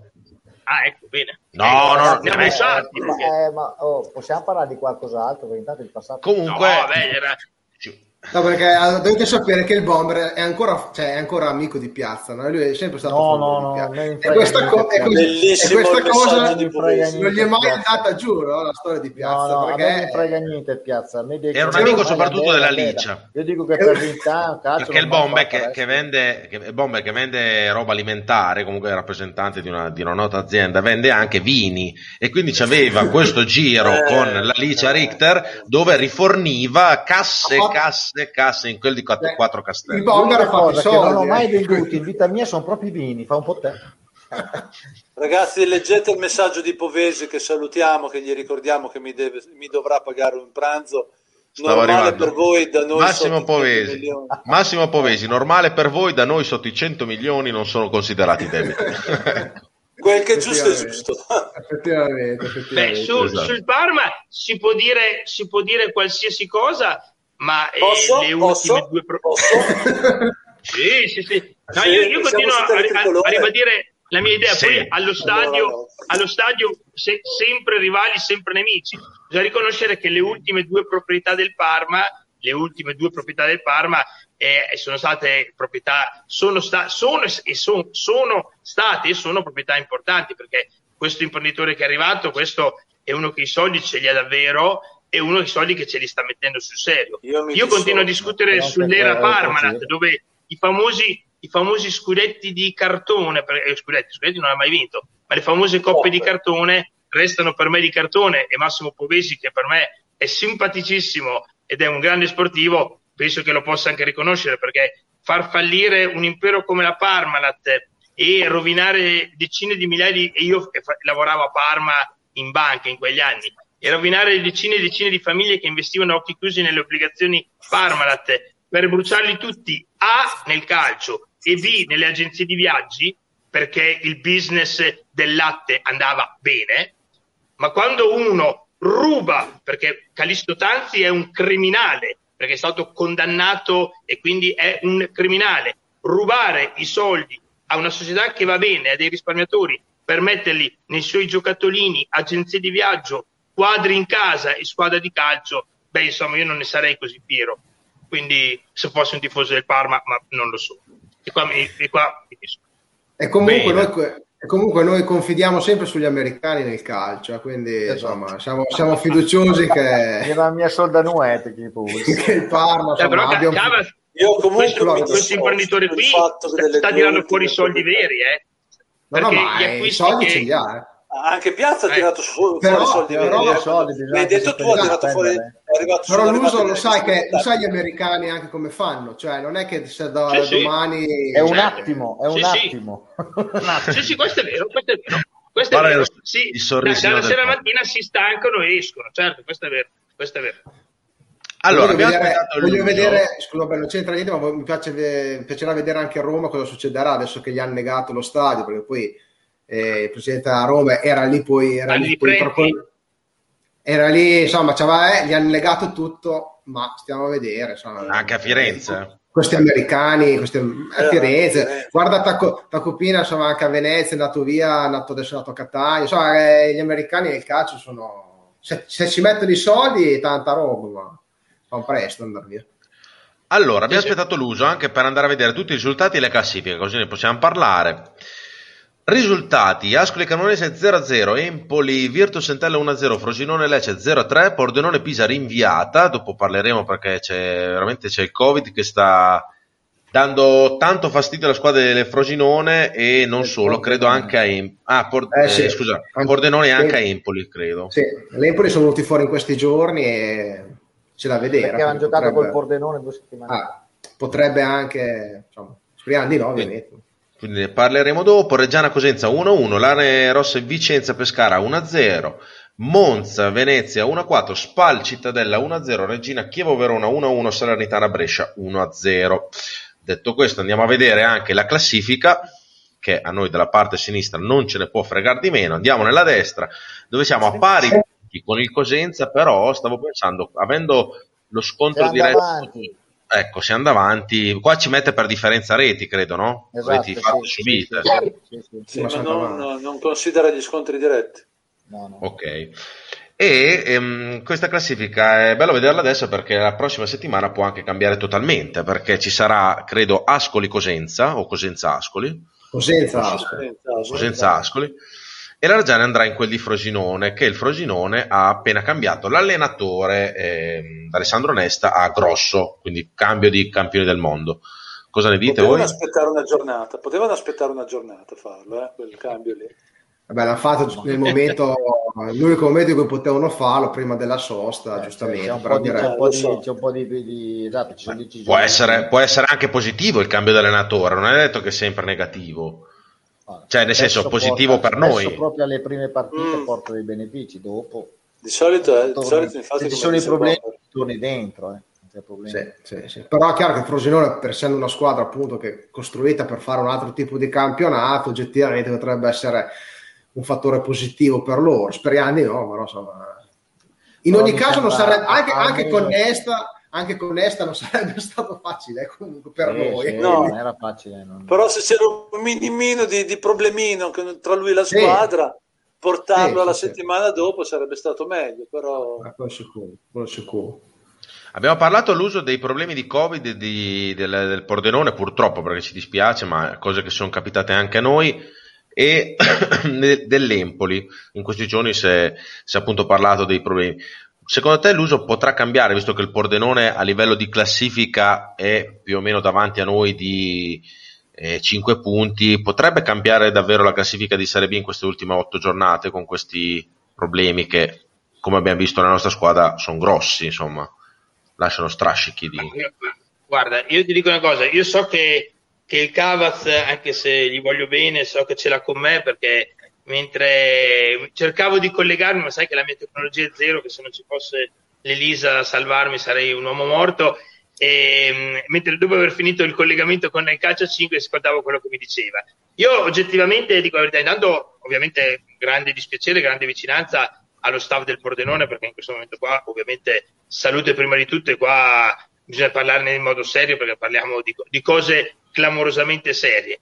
Dal punto di vista sportivo non è un problema solo del Covid, è innegabile dire che il Pordenone non è, non è crollato per il Covid, è crollato perché ha fatto una campagna di gennaio acquisti in parte giustificata e capibile, in parte però scellerata, cioè mi spiego, se io incasso 3 milioni e mezzo di Diav, Diav lo porto a Monza in bicicletta, ma ci mancherebbe altro, e, e non scherziamo, però di quei 3 milioni e mezzo io almeno non dico non esagero, uno, ma 700, uno. 200 mila euro, uno, esatto, alle dice uno, lo reinvesto. Probabilmente loro hanno avuto il grossissimo torto di pensare di essere già totalmente fuori dalle sabbie mobili dai guai e hanno fatto i calcoli sbagliati. Quindi se ritorniamo alla classifica, eccetera, eccetera, è inevitabile dire che il Pordenone è dentro, è dentro, perché quando giornata al termine, inevitabilmente dentro. Io lo so che Cavaz, eh, allora visto che, che, mi vuole attaccare, io faccio come Gentile ai mondiali, o come Rozzi nelle sue migliori giornate, o come Spalone l'anno scorso, gioco di anticipo. È vero che l'Ascoli non è il Real Madrid perché, caro il mio Cavaz, ti ho ascoltato solo una battuta, come di collegarmi. Il Real Madrid le ne tra cosa, ci mancherebbe altro. Dico semplicemente che l'Ascoli, eh, ho avuto la brutta idea di vederlo nelle ultime due o tre partite e io oggettivamente, a me sta squadra fa impressione, l'ho visto venerdì sera e venerdì sera ho visto una grande squadra. Poi è verissimo, la classifica non mente e 8 giorni dal termine sa un punto in meno di noi a quei punti lì e su questo nessuno ci discute. Ragiono solo sul fatto che in prospettiva come potenziale mi sembra più forte della Reggiana, mi sembra più forte del Cosenza e mi sembra più forte del Pordenone. E allora, per un emerito coglionazzo come sottoscritto, che dopo i, i trionfi con Entel, i trionfi col Monza, trionfi col Venezia, diceva umilmente, prendendomi anche delle brutte parole, la famosa frase che è un mantra di questa stagione, volete fare del male alla Reggiana? Volete il male della Reggiana? Non siete tifosi della Reggiana? Bene, esaltate questi ragazzi, esaltate queste vittorie. Io continuo a dire che il mio obiettivo dai, dal 27 di agosto era arrivare quartultimo, neanche quintultimo, arrivare quartultimo. Ci avrei fatto una firma grossa come una casa perché consideravo l'organico della Reggiana il più scarso, non il più scarso, chiedo scusa, il più debole di tutta la categoria, tutta, quando dico tutta, dico compreso l'Entella e il Pescara. Per me, come campionato, siamo già 3-4 posizioni sopra quelle che erano le mie aspettative di inizio stagione, per cui dico che i play-out, che è il mio obiettivo massimo, e penso che conveniate tutti quanti che adesso è l'obiettivo a cui tutti noi aspiriamo, io preferirei giocarli col Cosenza, che abbiamo visto sabato tutto sommato essere più o meno al nostro livello, e col Pordenone, piuttosto che con l'Ascoli, tutto qua. Quindi nei, sì, sì. nei miei sogni reconditi, una volta sognavo la Monica Bellucci, una volta sognavo cose astruse, io spero Ma oggi ti sogni Cosenza. Adesso, spero, adesso, adesso, che invece sogno Ardemagni alla notte, io mi auguro e spero ardentemente che retrocedano pescare in tella non perché ce l'ho col pescare con Entella, ma perché sono le più indiziate, mettetecene una terza fra Cosenza e Pordenone e noi ce la giochiamo contro una delle altre due in 180 minuti facendoci il segno della croce. Tutto qua. Dopo ci spieghi anche cosa vi ha fatto Ardemagni, eh? Cosa vi ha fatto Ardemagni che in trasmissione lo cosa? distruggete? Sì, sì, non lo dico. A me non ha fatto niente, anzi a me è simpaticissimo, quindi senza averci mai parlato, quindi eh, sembra che abbia anche una anzi. bellissima fidanzata, sembra che abbia be- che ancora non abbiamo visto, onestamente. Io ho visto, visto, l'hai vista Uso, non abbiamo mai, vai, vai, non abbiamo mai detto che non abbiamo mai detto che cioè, le vittorie, ci dove ci siamo in cioè, quando arrivano i tre punti, tanto belli prendevamo no, volentieri, voi, eh? No, non lo, eh? Bomber, scusa, non lo dico a voi, eh, perché voi siete sempre stati, avete sempre seguito pur nella no, vostra idiozia, sapevamo, nella cioè, vostra demenzialità. Quando, quando, quando, quando ho, ho idiozia, i punti di Cosenza ero ben contento, erano tre punti che mettevo lì. Io sì, io sì. Cane, va bene, perché sapevo che arrivavano i problemi dopo, perché no, normale, la realtà è quella. No, dire. Cioè, Vabbè, è... Però il discorso di dare addosso alla squadra, società, allenatore adesso in questo momento, ma, ma non ha senso perché siamo dove dovevamo essere. Siamo dove dovevamo essere. Più, sono d'accordissimo assolutamente. No, eh, sulla, no, sull'Ascoli adesso prima ho fatto una battuta perché eh, ne, hai parlato te anche lunedì, però è una cosa più in generale che si legge anche insomma, su Facebook, così te, tutti parlano dell'Ascoli come in realtà secondo me l'Ascoli è una squadra che, che frega molto, nel senso, cioè tu la guardi, che ho visto Ascoli Cremonese, la guardi effettivamente è una squadra che piace, sono le squadre che piacciono al boss sono, eh, sono, le squadre che piacciono al bomber, no? Il famoso eh, eh, la cattiveria. Oh, cattivi, Però, cattivi, cattivi, sì, che esatto. rubano le collanine alle vecchiette. Che esatto. esatto. Il, il bomber ruba le collanine alle vecchiette però poi alla fine vai a vedere non fanno un passaggio giusto dietro fine cioè nel senso eh, fanno veramente una, sbagliano una caterva di passaggi sbagliano sba- ah, cioè contro la Cremonese hanno sbagliato anche de- delle cose da, da, chiodi. Quindi se sono lì in classifica fanno la guerra Cava, fanno la guerra fanno la guerra. Eh, fa- fanno la guerra però fare la guerra senza poi avere cioè se fai la guerra con eh, la sciabola e gli altri fanno la guerra con eh, i carro armati eh, se hanno, hanno, hanno vai a vedere. però poi vai a vedere, no, poi... a, noi ci va bene, a noi ci va bene col palo palo, a loro gli va bene che una porta vuota tira fuori. Basta. La realtà è quella. Sì, però Cavaz hanno giocatori di qualità che tu sai benissimo, sono no. d'accordo con te. E, e Salva, sembrano, ta, sembra una, una, un'armata brancalone, su questo sono d'accordo, nel senso esatto, esatto. che ognuno gioca per conto suo, sono d'accordissimo perché li ho visti giocare eh, ripeto parecchie volte perché purtroppo non avendo niente da fare cosa fai? guardi le partite di calcio no? quindi eh, una volta andavo al Frozen al giovedì sera o al Sali Tabacchi il venerdì adesso guardo le partite di calcio tutto ciò detto è vero quello che dici assolutamente vero però con tutto il rispetto loro hanno dei giocatori che possono tirarti fuori un, un ah, colpo ad effetto da un momento all'altro cosa che noi oggettivamente abbiamo un po' meno ecco. ma, lo stesso, attenzione, ma lo stesso Cosenza molto meno perché il Cosenza che anche questo purtroppo ho visto giocare tante volte, perché il Cosenza ha giocato a Reggio come gioca sempre. Hanno una grandissima organizzazione di gioco, perché oggettivamente non sanno dove trovarsi, poi arrivano là davanti hanno poco nulla, perché gli Ozzi, non dimentichiamoci, ha poi, ha poi fatto 6-7 gol, in, in, e quando fai 6-7 gol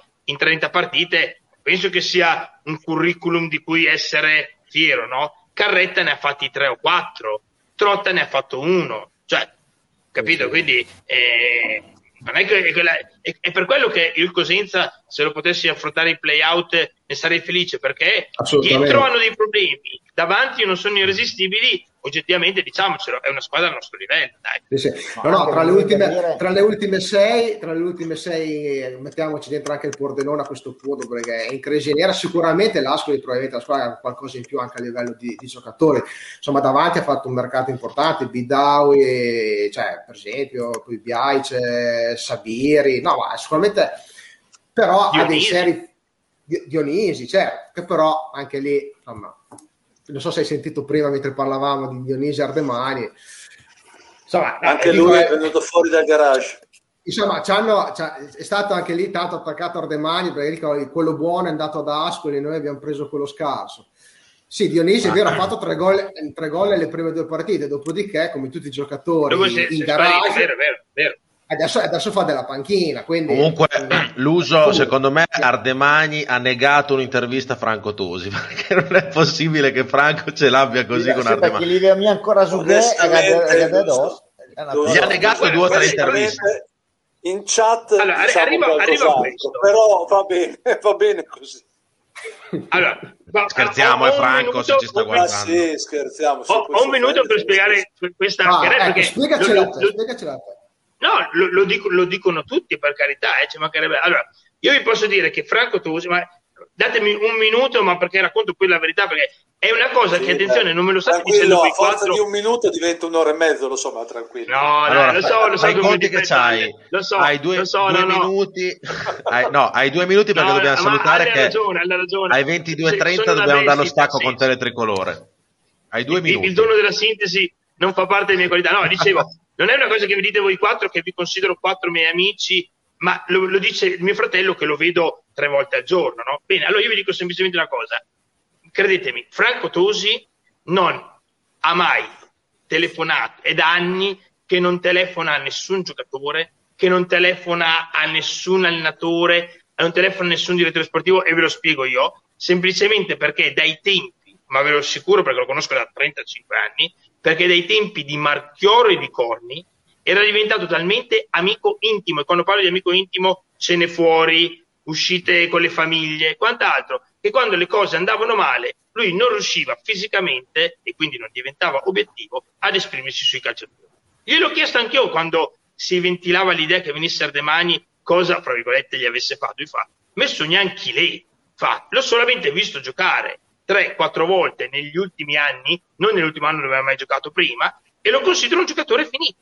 Punto. Finita e fine delle trasmissioni. Fa, su tutti quelli che si potevano venire a Reggio Emilia nel mercato, io è l'ultimo che avrei preso sia a livello caratteriale, e qui sul livello caratteriale in parte è stato smentito perché il ragazzo, credo almeno lo dimostra, si sia ampiamente integrato nel gruppo e ce la stia mettendo tutta, ma dal punto di vista tecnico, Franco Tosi, fuori dalle, dalle telecamere, ha detto io non, so, non so neanche chi è, figuriamoci se ho mai parlato, anche perché apparteniamo a due mondi diversi, a due generazioni diverse, figuriamoci qualcosa che non abbiamo mai avuto fare neanche a livello professionale. È che semplicemente lo considero un calciatore finito. Tutto ciò detto, oggettivamente, con tutto il bene che voglio dare De Magni, che io preciso, comunque continuerei a far giocare con la casacca da titolare, perché lo reputo in ogni caso superiore oggi a Mazzocchi e a Zamparo, ok? Io dico che Ardemani ha avuto fin qui un rendimento totalmente insufficiente, perché neanche Ray Charles o Bocelli potrebbero dire che oggi io sfido un tifoso della Reggiana, un tifoso della Reggiana a dire che Ardemani... L'uso se lo consideriamo sui gol, sì.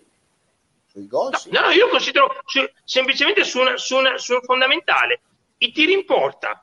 Sì, vabbè, ma i tiri in porta bisogna che il daga il ballone, eh, perché no, aspetta, dire, fermo. Cioè Aspetta, devi, anche, devi anche un attimino... se servesse, ti importa center campo servesse a niente. Eh. Cioè, vuol dire, ti importa quindi, che Davolo, quindi Ardemagni non ha nessuna responsabilità, ribadisco tecnica, eh? Sì, sì, Beh, ragazzi, io, adesso, occasione da gol, andare in porta, tirare in porta. È una via di mezzo, ragazzi. Vi, vi, vi devo stoppare un attimo. Bravo, è una via di mezzo, con centravanti si deve anche far vedere ogni sì, tanto sì. vincere un contrasto, capito, ogni tanto ma... prendere un pallone di testa, scusa, ogni tanto fare uno smarcamento che non fa mai. Fermi un attimo, fermi un attimo, che Gabri stava dicendo una cosa. Fer- allora, vi stoppo un attimo perché ho gli accordi col buon Mazzoni che ci mette in diretta su del tricolore, però ci dice, mi raccomando, alle 22.30 salutate tutti, così chi vi vuole venire a vedere può venire sulla vostra pagina Facebook. Noi salutiamo e ringraziamo il direttore Mazzoni e chi, eh, tutti i telespettatori che ci hanno seguito su Teletricolore, mandiamo lo spot per chi ci volesse ancora seguire per una mezz'oretta, 40 minuti e sentire un po' le nostre baggianate, può venire sulla pagina Facebook. Ore, tre o quattro ore, andiamo avanti, cinque notte, ah, sì, Va, me, notte, mezz'ora, mezz'ora, 40 minuti potete ancora venire su Face Regia 1119, pagina Facebook, siamo qua che vi aspettiamo, spot per noi. Benvenuti nella carrozzeria 2S, dove il disbrigo pratiche assicurative con l'assistenza cliente dal sinistro alla consegna del veicolo è a vostra disposizione. Inoltre, verniciatura a forno con ciclo ecosostenibile garantito 10 anni, presa e riconsegna veicoli a domicilio gratuito, auto sostitutiva per tutta la durata del fermo tecnico ed infine cessione credito per pagamento diretto dall'assicurazione alla carrozzeria. Vi ricordiamo inoltre che Carrozzeria 2S è da sempre sponsor ufficiale di Reggio Audace. Eccoci qua, siamo tornati, l'uso non c'è più, è sparito, vi do, no, Bobby di bere un goccio d'acqua, state bere un goccio d'acqua. Io, de- io devo fare, scusatemi un attimo, devo, devo eh. salutare mia moglie che mi sta mandando dei Whatsapp con scritto eh, mettiti gli occhiali a modo che sembri un vecchio. avevi, già gli, avevi già gli occhiali Va bene adesso. No, allora gli occhiali sì. sono a posto. Il problema qual è? Che noi vediamo lo schermo che è riflesso nei tuoi occhiali, quindi non eh. riusciamo più a vederti negli vero. occhi. È vero. Eh, quello eh, è un problema. Eh, Adesso, mi, no. così mi maschero. Però ti dirò, se fossi, se fossi la Napi mi, arrebba, mi arrabbierei anche, però se io ho tu, non hai, tu, non hai, tu non hai letto il messaggio di Gela prima. Tu non hai letto il messaggio di Gela prima. Dopo l'andiamo a leggere. Dai, comunque, comunque Il bomber è caldo, bomber, a demani è scarso. No, ho capito, sì, no, no? ho detto, no, no, capisco che un centravanti bisogna anche più forte, dico semplicemente che, perché le grandi occasioni da gol al centravanti che gioca di turno, non è solo lui, non è che si gioca davanti a Zamparo, Mazzotti, cioè, fanno tutti la stessa fine, non è che tirano tanti in porta il centravanti, purtroppo. Poi se c'è l'occasione da gol, è logico che devi farlo, però più che altro devo dirti, cioè, è che volevano, cioè lui prima me attaccava, le, come si chiama, Ardemani per far giocare Carboli, ma lì non ci può giocare Carboli, se no lo annulli totalmente, quindi deve giocare assieme ad Ardemani sicuramente, secondo me. No, però al, al, di là del fatto che Franco, per amor di Dio, noi rispettiamo il suo pensiero, che è come se fosse di un, di un altro tifoso e ci mancherebbe altro, poi con l'esperienza che ha ne sa più di noi a pacchi. Però sembra che delle volte veramente, ma è dall'inizio che lo dice, proprio da quando è arrivato a Reggio Emilia che che, che, lo dice. Quindi sembra Beh, che sia partito un po' prevenuto, no. cioè un po' quello ci dispiace. Posso dire, Gabriele, Gabriele, io posso dire una cosa. Io ogni tanto credo anche, allora siamo tutti bravissimi no, nel fare i tifosi del giorno dopo, i tifosi del lunedì, no? E ogni tanto bisognerebbe, secondo me, anche riconoscere nel bene e nel male quando qualcuno ci prende. Io ricordo solo che Franco Tosi, ma non perché lo dico perché è come se fosse un mio fratello, ma perché oggettivamente adesso dico anche la battuta, non avendo niente da fare tutto il giorno, sì, perché proprio da, da buon pensionato non c'è niente da fare tutto il giorno, eh, probabilmente è anche uno che si documenta perché bisogna riconoscere che gli ultimi tre giocatori, tre, tre, li ha azzeccati tutti e tre e purtroppo li ha azzeccati tutti in negativo perché se vi ricordate quando venne Cattaneo c'era l'80% della popolazione reggiana che stava già pensando che arrivasse nuovo Messi e lui disse, me lo ricordo ancora, un per l'amor di Dio Quest'estate, voi adesso vi ricordate Ardemagna, ma quest'estate quando acquistammo Volta fumo in due, io e lui a dire la Reggiana qua, secondo, me, secondo noi l'ha fatta fuori del basino, per spendere bah. euro 270 mila, se volete ve lo ricordo, euro 270 mila per fare, acquistare un giocatore di 26 anni che ha sempre fatto la Serie C con un contratto triennale a 100 mila euro netti anni. Vabbè, ok, acquistato Vabbè, Prato dalla Vispesaro. Di caroselli per volta non ne, ho, non ne ho visti. Eh. Sinceramente su, su volta in tanti avevano dei grossi dubbi. Eh. Cioè, oh, d'accordo, però io dico, dico e, e, chiudo il discorso con Franco Dosi che non ha certo bisogno dell'avvocato Rosetti, dico che lui si è espresso chiarissimamente ben prima su tre giocatori, fra l'altro rischiando anche di attirarsi de, de, de, delle ire, no? E soprattutto anche di fare una figura grama, perché ponete il fatto che Ardemagni fosse venuto qua e avesse fatto 12 gol, sai quante? E poi ne aggiungo una quarta e chiudo il mio ruolo di avvocato difensore di Franco Tosi, io compreso, io compreso, io compreso, in quanti eravamo a favore di Mike Piazza quando Franco Tosi diceva che era un bidone del rusco? Quante offese si è preso Franco Tosi perché ehm, gli, i sette ottavi della tifoseria reggiana gli dicevano come ti permetti di criticare Mike Piazza e io ero uno fra quelli che difendeva l'americano Quello qualche volta ci vuole anche però. coraggio ad andare eh, controcorrente l'uso questo ha ragione però diverso, in un eh. momento io credo un conto, io, io, io... un conto è l'aspetto tecnico del giocatore un conto è, sì, una, è, una, è un presidente che sì. arriva rispetto al nulla che cioè al nulla a quel poco io al di là, prima, al, al di là che quello che ha detto Franco di sole che ci ha sbagliato tutti abbiamo pensato esatto. tutti una grossa cacca, però eh, cioè, noi siamo rimasti questo... abbagliati dal nome. Cioè, vedendo, io, Olmi, io credo che Franco, niente. al di là di essere un giornalista che io lo seguo da tanto, tantissimo tempo, che reputo tifoso della Reggiana, che mi, mi, ha fatto vivere delle partite che mai neanche Pizzul eh, mi poteva far, far, vivere della Reggiana, però credo che nel, nel momento di Mike Piazza abbia fatto un errore clamoroso, che è rema con noi, cioè nel senso io capisco che casomai non ti possa stare bene, sei preoccupato perché l'americano, eccetera, eccetera. Però da un certo punto di vista credo che anche sia il bene, era il bene della Reggiana in quel momento lì, dai, non stiamo lì a... Poi è andata come è andata, ci sono state mille vicissitudini. Era al limite era una speranza. Si, si, è aperta una speranza dopo vent'anni con, con due, due fallimenti dietro le spalle col terzo vicino. Gabri, posso essere d'accordo, ma quando tu sei a conoscenza quando tu sei a conoscenza che Mai Piazza ehm, acquista X litri dal distributore vicino allo stadio e non li paga, quando i, i dipendenti sono in arretrato di sei mesi di stipendio, quando fai il fornitore X arriva, che... arrivano i bonifici però i tifosi mica lo possono sapere Lusetti questo qua eh? non è cioè, cioè, noi tifosi Ale, giusto, non, lo, non, lo, possiamo sapere. giusto ma il mestiere dei giornalisti però... il mestiere dei giornalisti è quello. Il mestiere dei giornalisti è quello di informare il mestiere dei giornalisti anche quello... però di dire le fonti allora anche, anche, però, nel... anche però di mettere no, in, evidenza no. le... le fonti no, no. un attimo no, non, non, chi, non chi ha parlato però, però dare, dare, dare un attimo di diciamo, di, di sostanza alla, alla, notizia, perché io ti posso dire, eh. ho parlato con un alieno e tu mi dici, fammi, dimostramelo, ecco, diciamo così. Allora, io nel 2005, nel 2005 fui aggredito, io face, eh, dovevo avere la scorta, parlo del 2005, dovevo avere la scorta per entrare allo stadio Giglio, dai tifosi dei miei amici, tifosi della Reggiana, poi mi venne riconosciuto tutto e quant'altro, fui aggredito e presi anche un cazzotto in faccia, ed è storia, e lo sanno tutti, perché mi ero permesso di criticare Ernesto Foglia. Ernesto Foglia era il momento top, era il momento in cui la Reggiana faceva i playoff a Cremona, poi persi con l'Avellino. Io sapevo perfettamente, ma permettimi alle che le fonti giornalistiche, io allora facevo il giornalista vero, non come adesso che faccio il pagliaccio lunedì sera, facevo il giornalista vero e avevo perfettamente le mie fonti che sapevo perfettamente com'era la situazione patrimoniale, soprattutto cosa stava facendo Ernesto Foglia con i calciatori della Reggiana, e qua mi fermo e lo dico anche se Ernesto Foglia è stato condannato da dei tribunali, quindi potrei anche dirlo, ma io sapevo esattamente che cosa stava facendo con la Reggiana e mi ero permesso di semplicemente non di esternare queste cose, ma semplicemente di eh, alimentare dei dubbi sulla bontà del progetto Ernesto Foglia. Fui insultato, c'erano i cori della curva sud contro di me, presi un cazzotto in faccia, che ancora me lo ricordo, ero, ancora sposato, mi soccorse la mia allora moglie. Quindi è ovvio che io credo che un giornalista, anche se e non ne credo che debba remare a mo' di abbagnale con il furore del popolo, credo che debba raccontare, se ha delle notizie certe, altrimenti si becca una querela, le notizie di cui ha a disposizione. Certo. Se no, dire... eh, sei, connivente, sei connivente e getti ulteriore fumo negli occhi. Eh?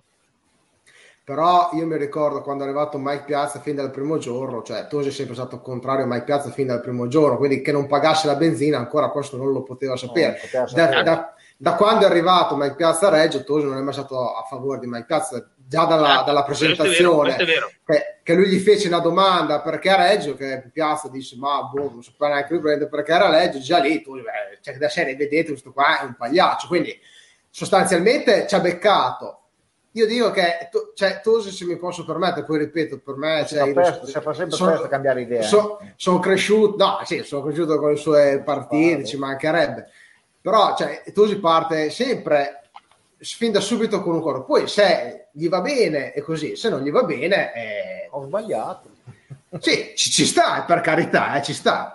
però diciamo che non, cioè non è che parte mai tanto col beneficio del dubbio, ecco, posso dire questo, cioè, su piazza è subito partito a dire per me è un pagliaccio della serie, parlane sempre male, prima o poi ci becchi, ok? No, Quindi, anche perché ragazzi... parliamoci chiaro, ai primi tempi di Spanò Reggio Emilia, no, perché può a dirla, perché era quel chi che diceva, ma un evento può mica fare centrale, sempre stelle taxea, o no? Eh, Comunque adesso parliamo, non siamo più su teletricolore. A dirle le cose, a uno e mezzo non può fare centrale. Però eh, Bomber, diciamola tutta, diciamola tutta. Antonio Calogero mi ha mandato un attimo, un attimo, un attimo. Vi devo dare una notizia, vi devo dare una notizia bene, importante, importante. Sentiamo sta cazzata. Antonio Calogero di Citra ha detto Olmi adesso te la registro Valentina Nappi e te la mando. Ma vi rendete conto? Cioè, praticamente ha detto che è un segaiolo come te? no, no, no, no, no, io sono... Non siamo più su te tricolore. Io sono un anziano, io sono un anziano. Queste cose bastano. Queste cose bastano. Vabbè, a parte, a parte il discorso del, del dirigente, che non parliamo più del... No, Bomber, io, io, però su Spanò, su Spanò ti dico una cosa, Bomber. Allora, guai che mi tocca Spanò e ci mancherebbe altro e figuriamoci, ma, ma, ma, ma non scherziamo. C'è solo un problema, che tu sentivi tutti i procuratori, e io ne ho sentiti anche solamente per ma anche eh, procuratori ex giocatori della Reggiana che adesso fanno i procuratori così, ehm, Spanò non ha mai ricevuto una richiesta di Serie B. Spanò, parlavi dei giocatori e ne... No, no, il Bomber, ti dico, il Bomber, Spanò non l'ha mai voluto nessuno perché comunque in ogni caso quel limite fisico lì, in ogni caso, a livelli più alti di quelli che sono la Serie G, Dico, era giudicato un giocatore a prescindere non, non agibile e noi non avremo mai la controprova perché? Perché in Serie B comunque non ci ho giocato. Quindi però, noi... però, però, per dirti, però per dirti era subito perché era, si era fatto male l'altro, è arrivato sto ragazzino, ma, ma sai che subito era, c'erano dei mandi nel mondo. Ragazzi, Spalò, Spalò faceva, faceva, la riserva alla, alla Pro Patria, eh? Certo, Come? capito, no, però, il titolare era De Biase, eh? Però ti sto dicendo delle volte diciamo quello che prendiamo, ma anche quello che non prendiamo, perché sennò Certo, certo. Cioè, io, dico, non, io, quello che dico adesso, che, che... Io, io, quello che dico adesso che comunque Ardemani bisogna dargli una mano. Ti piace o non ti piace, devi dargli una mano, anche perché comunque ci, ci mancherebbe dopo, dopo perché non è certo, facciamo tutte le valutazioni del caso non è che uno Però, dice ah, domani è scarso allora domenica fa tre gol. No cioè, dico vabbè capisco al di là del fatto che come, cioè, come diceva qualcheduno Ardemagni chi frega un casetto cioè sì, sì. proprio no,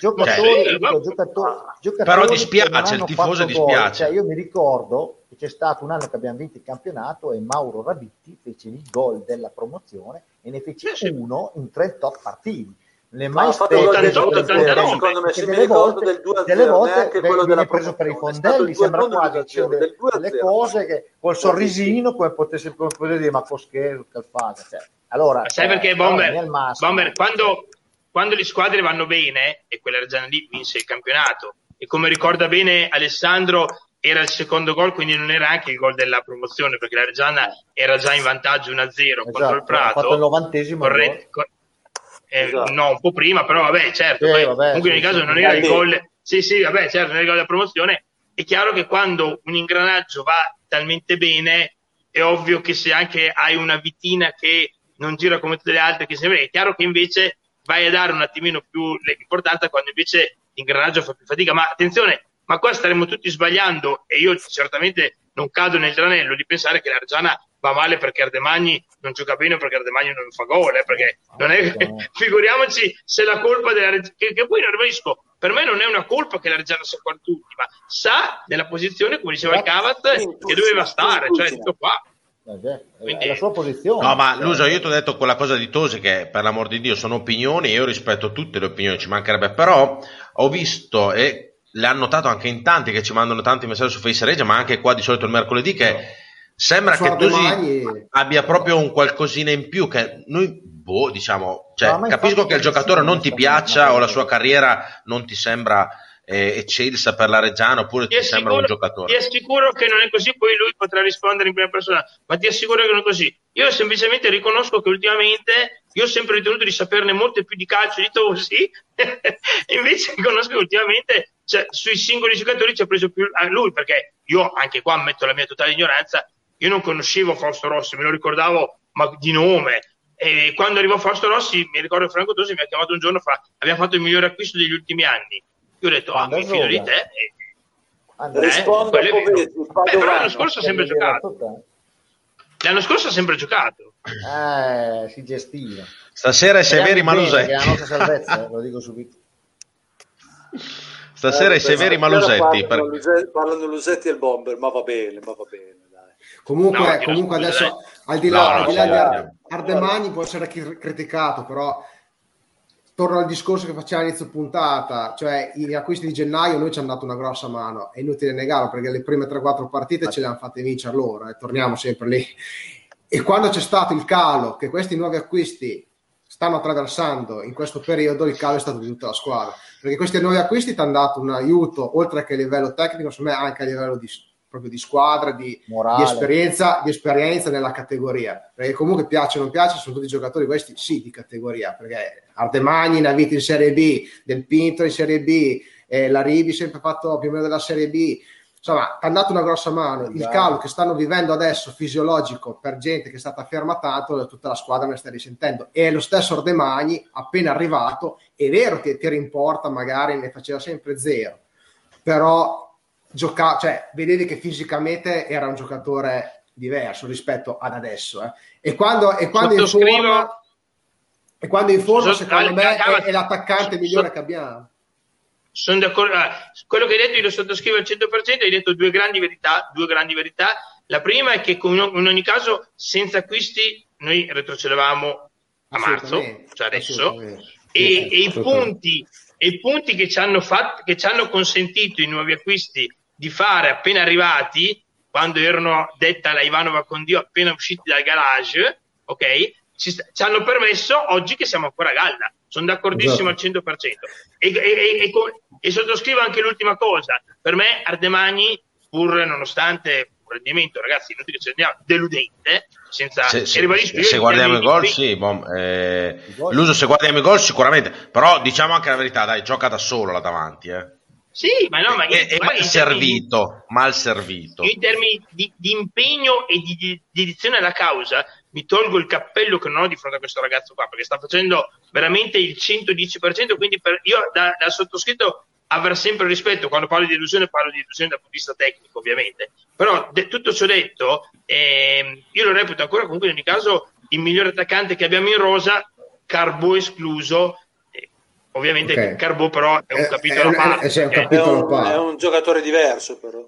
Esatto. Deve guardare le... la porta, la deve guardare perché non può giocare a spalla alla porta Carbo, se no lo no, sono d'accordo. Lo Infatti, sono d'accordo. Secondo, sono d'accordo. Secondo me, secondo me, poi dopo andiamo con il messaggio l'ultima cosa, dove, le ultime otto giornate, se vogliamo avere la speranza di salvarci anche direttamente, perché io non abbandono ancora questa, questa speranza, ma ci credo davvero perché ci credo veramente, dobbiamo sperare siccome due cose fondamentali. La prima è che il signor Fausto Rossi da qui alla wow. fine, le ultime otto partite, pre- facciamo tutte le preghiere che dobbiamo fare. Le, gio- le, posso giocare, le posso giocare tutte perché è vero che la salvezza non passa. Che vada bene anche di corpo, tutto quanto. La, sa- la eh. salvezza no, non, passa, non passa solo da Fausto Rossi, ma una buona parte secondo me sì.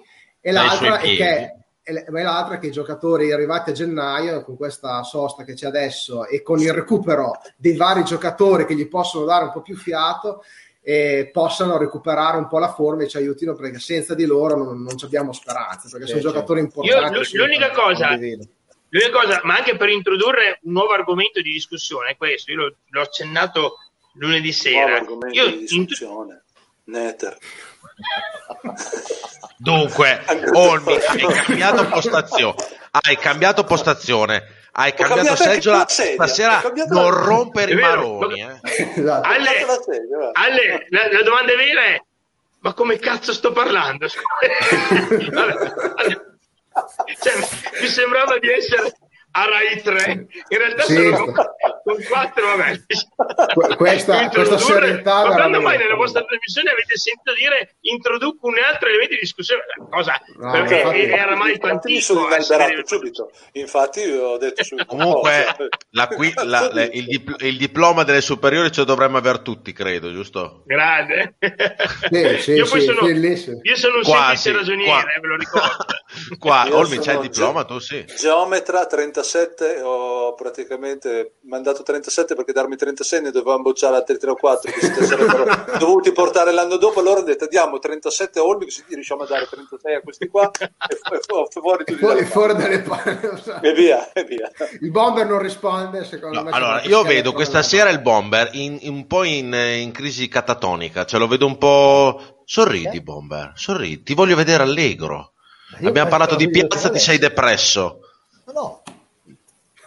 Ti voglio eh, carico, eh. Stasera non ho eh. neanche introdotto argomenti, argomenti strani, niente. Io sono stato tranquillo. Se volete, guardate, in sostanza, in sostanza l'argomento di l'uso. Eh, infatti, no, adesso però sono curioso. Tiro no, era semplicemente il fatto so, che. Cioè, ehm, ho trovato questo nel cassetto e non so che cavolo il barista come, cioè, come si fa a fare la trasmissione seria con queste stronzate che ti tirano fuori ah, quello lì. So ancora, forse questo qua lo possiamo usare questo, aspetta così tac, barista e caramello nel, nel, piatto che abbiamo fatto vedere prima forse ah, potrebbe... dopo lo facciamo vedere Vai Luso, vai, vai, vai che se no non ci No, blocchiamo. no, dice, dice, dicevo io oggettivamente oggi sarei in grandissima difficoltà nel capire che scelte farà d'ora in poi Alvini, perché oggettivamente eh, adesso cosa fai? Giochi con due punte, però con due punte ovviamente qualcuno dei tanti trequartisti deve stare giù. Se rientra, cioè, se rientra Rossi, e Rossi per me è imprescindibile, come fanno a giocare insieme Rossi e Radrezza? Giochiamo con la difesa 3. Hanno sempre giocato, hanno giocato tutto l'anno passato. Ah, in se- Bomber in Serie C. Sì, ho capito, ma anche in B, a giocare a Cittadella, a giocare insieme, è che mi è il problema. Ma non giocare anche tutto il giorno da. No, no, no, no, Giocatori di no, no, io- ve la scatta chiedo a voi. Ve la chiedo a voi, ve la chiedo a voi. Cioè, se voi Ah. oggi doveste scegliere i quattro centrocampisti, i Eh. quattro centrocampisti, no? anche essere se giochiamo con le eh. punte. Cioè, scusa, Eh? io lo recupero a c'è prendere tre. Rossi, siccome Eh, recuperiamo sicuro, sia. Radrezza che la Ribi nei suoi ruoli.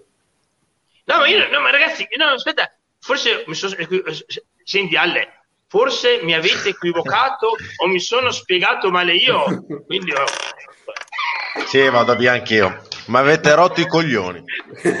Dopo questo. vabbè, vado via anch'io. allora. Bomber, siamo rimasti solo io e te. Dove Eh, vai no? No, no, tornate. No, stavo dicendo, lo Vabbè, dico. torno perché. Comunque Lo era bella, dico c'era solo il lo Cavaz so. e il Bomber.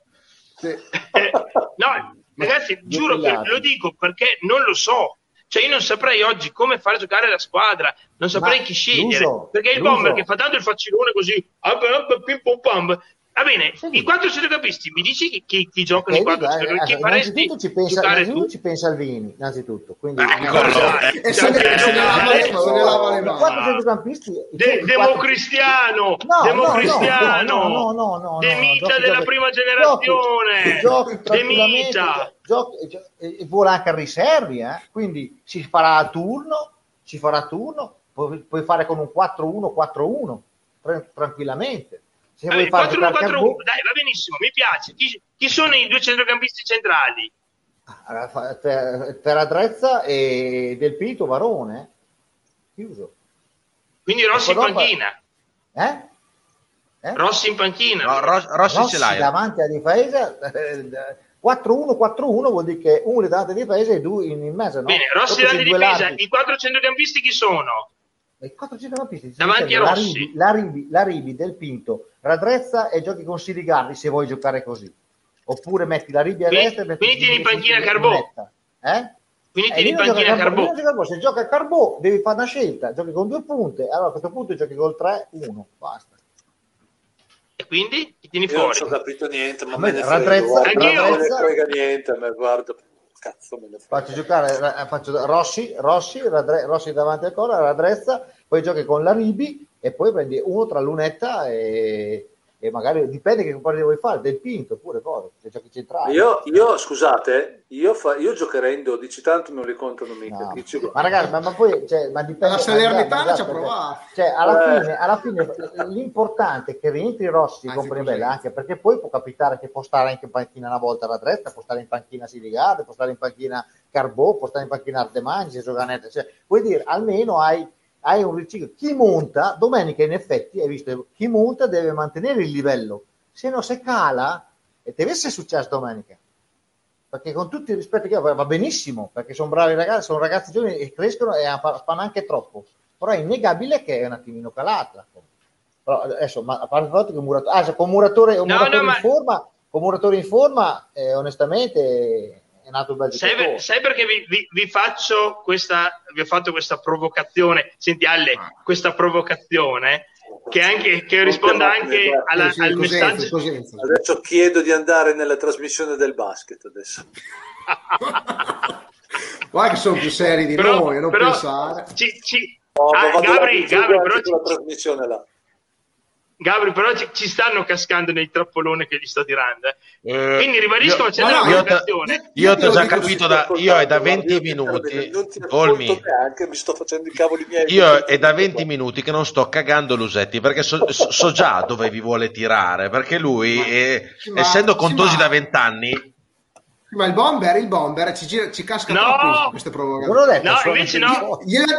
Io il bomber volevo te ci hai girato questo. troppo intorno. Ci hai girato troppo Scusate, intorno. Te scusate. devi dire alle, alle No, ma è formazioni. Scusate, è un democristiano, è un democristiano, Oh, democristiano sì, della oh, prima fatto ora, c'ha, c'ha la balena bianca in casa. Oh, ha formazione. Allora, volete- allora, volete che facciamo una cosa? Concludiamo, cioè apriamo questo argomento in questa maniera qua e dopo ci stacchiamo i capelli, ci mandiamo a fanculo. Partiamo da Stacchiamo i capelli che io.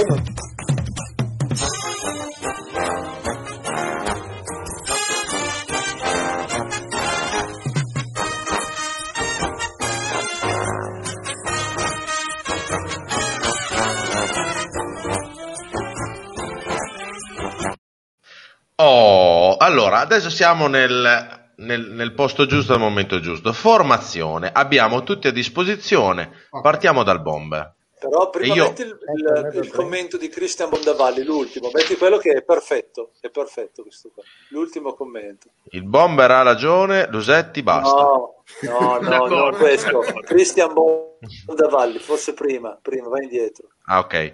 Adesso il problema è che sono in troppo, che sono in troppo. Era meglio con tanti infortuni, me ne facevi prima fare la formazione. Ah, Bravi, eh, esatto. Allora, allora Gabri, dammi solo questo eh, prima della tua rubrica. Allora, cioè? No, Gabri, Bomber, solo, solo, un secondo. Io infatti non vi volevo provocare perché so che l'ho fatto apposta, provocando su questo, uno giustamente mi può dire, Lusetti sei un coglione e fin qui ha ragione, e fin qui sulla, sull'ossimoro, sull'ossimoro, senti, Lusetti sei un coglione, ha perfettamente ragione, però la domanda sarebbe, ma scusa, abbiamo avuto de- delle problemi che delle volte giocava a gatti, adesso che abbiamo problemi forse di abbondanza, ti lamenti? Assolutamente no. Io dico solo una cosa, che a otto giornate dal termine, a mio modo di vedere, Alvini deve, a mio modo di vedere, battezzare un schema di gioco, uno schieramento tattico e degli uomini su cui cercare di andare fino in fondo, perché ovviamente non, più, non c'è più tempo di cambiare tanti schemi come ha cambiato prima e la sosta, i 15 giorni, aiutano in tal senso. Tutto ciò detto, mi fermo. Io i problemi di abbondanza li godo perché quando vedevo gio- che giocava dal primo minuto Gatti e guardavo che in panchina c'era, non c'era nessuno, oppure che noi avevamo la panchina con quattro giocatori mentre gli altri avevano dieci, io piangevo e forse era già perso in partenza. Mi ricordo Pordenone, tanto per citarne una. Tutto ciò detto, io non sto dicendo che i problemi di abbondanza, anzi, ce ne fossero. Dico solo che Alvini, secondo me, deve battezzare un 11 e soprattutto uno schema tattico. E io oggi mi tolgo da questo giochino che ha introdotto con questa bella siglettina, ta ta ta ta ta ta ta ah, io mi tolgo e non la faccio.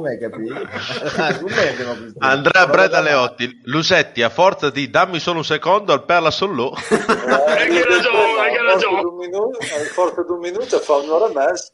Allora, hai ragione, che le mie un grosso garage.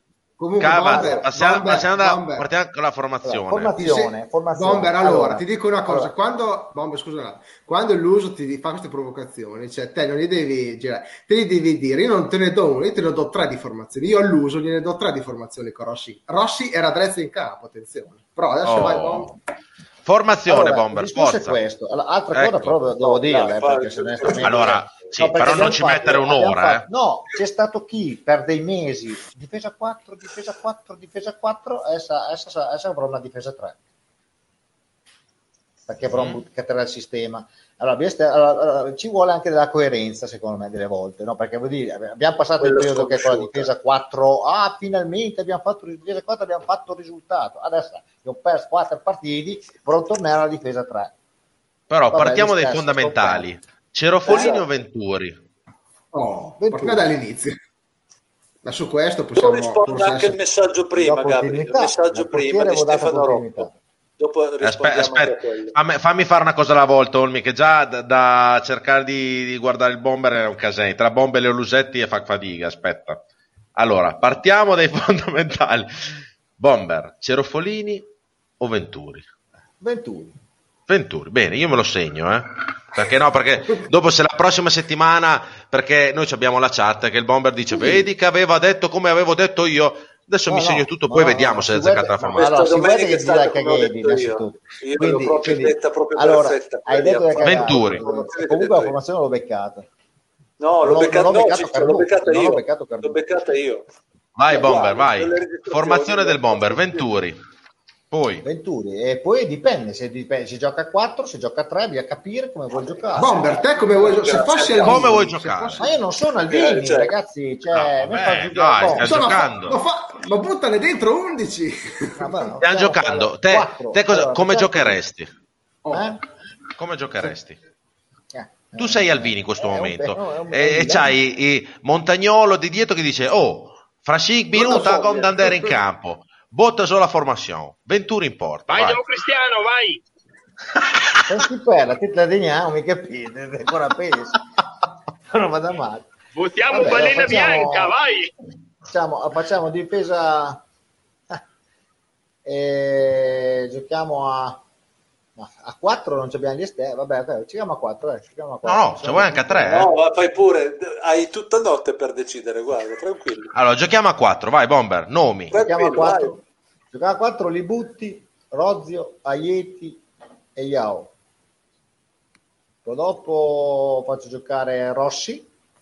Voi pensate che Gabri sta scrivendo, in realtà sta guardando. No, no, no, no io me la, sto, io me la, io me la sto scrivendo perché venerdì prossimo se mi dite che avete azzeccato la formazione. Non la centriamo la formazione. Rossi eh, giochiamo con eh, del, del Pinto. Eh, sì, Aspetta, sì. 4, 5 giocatori.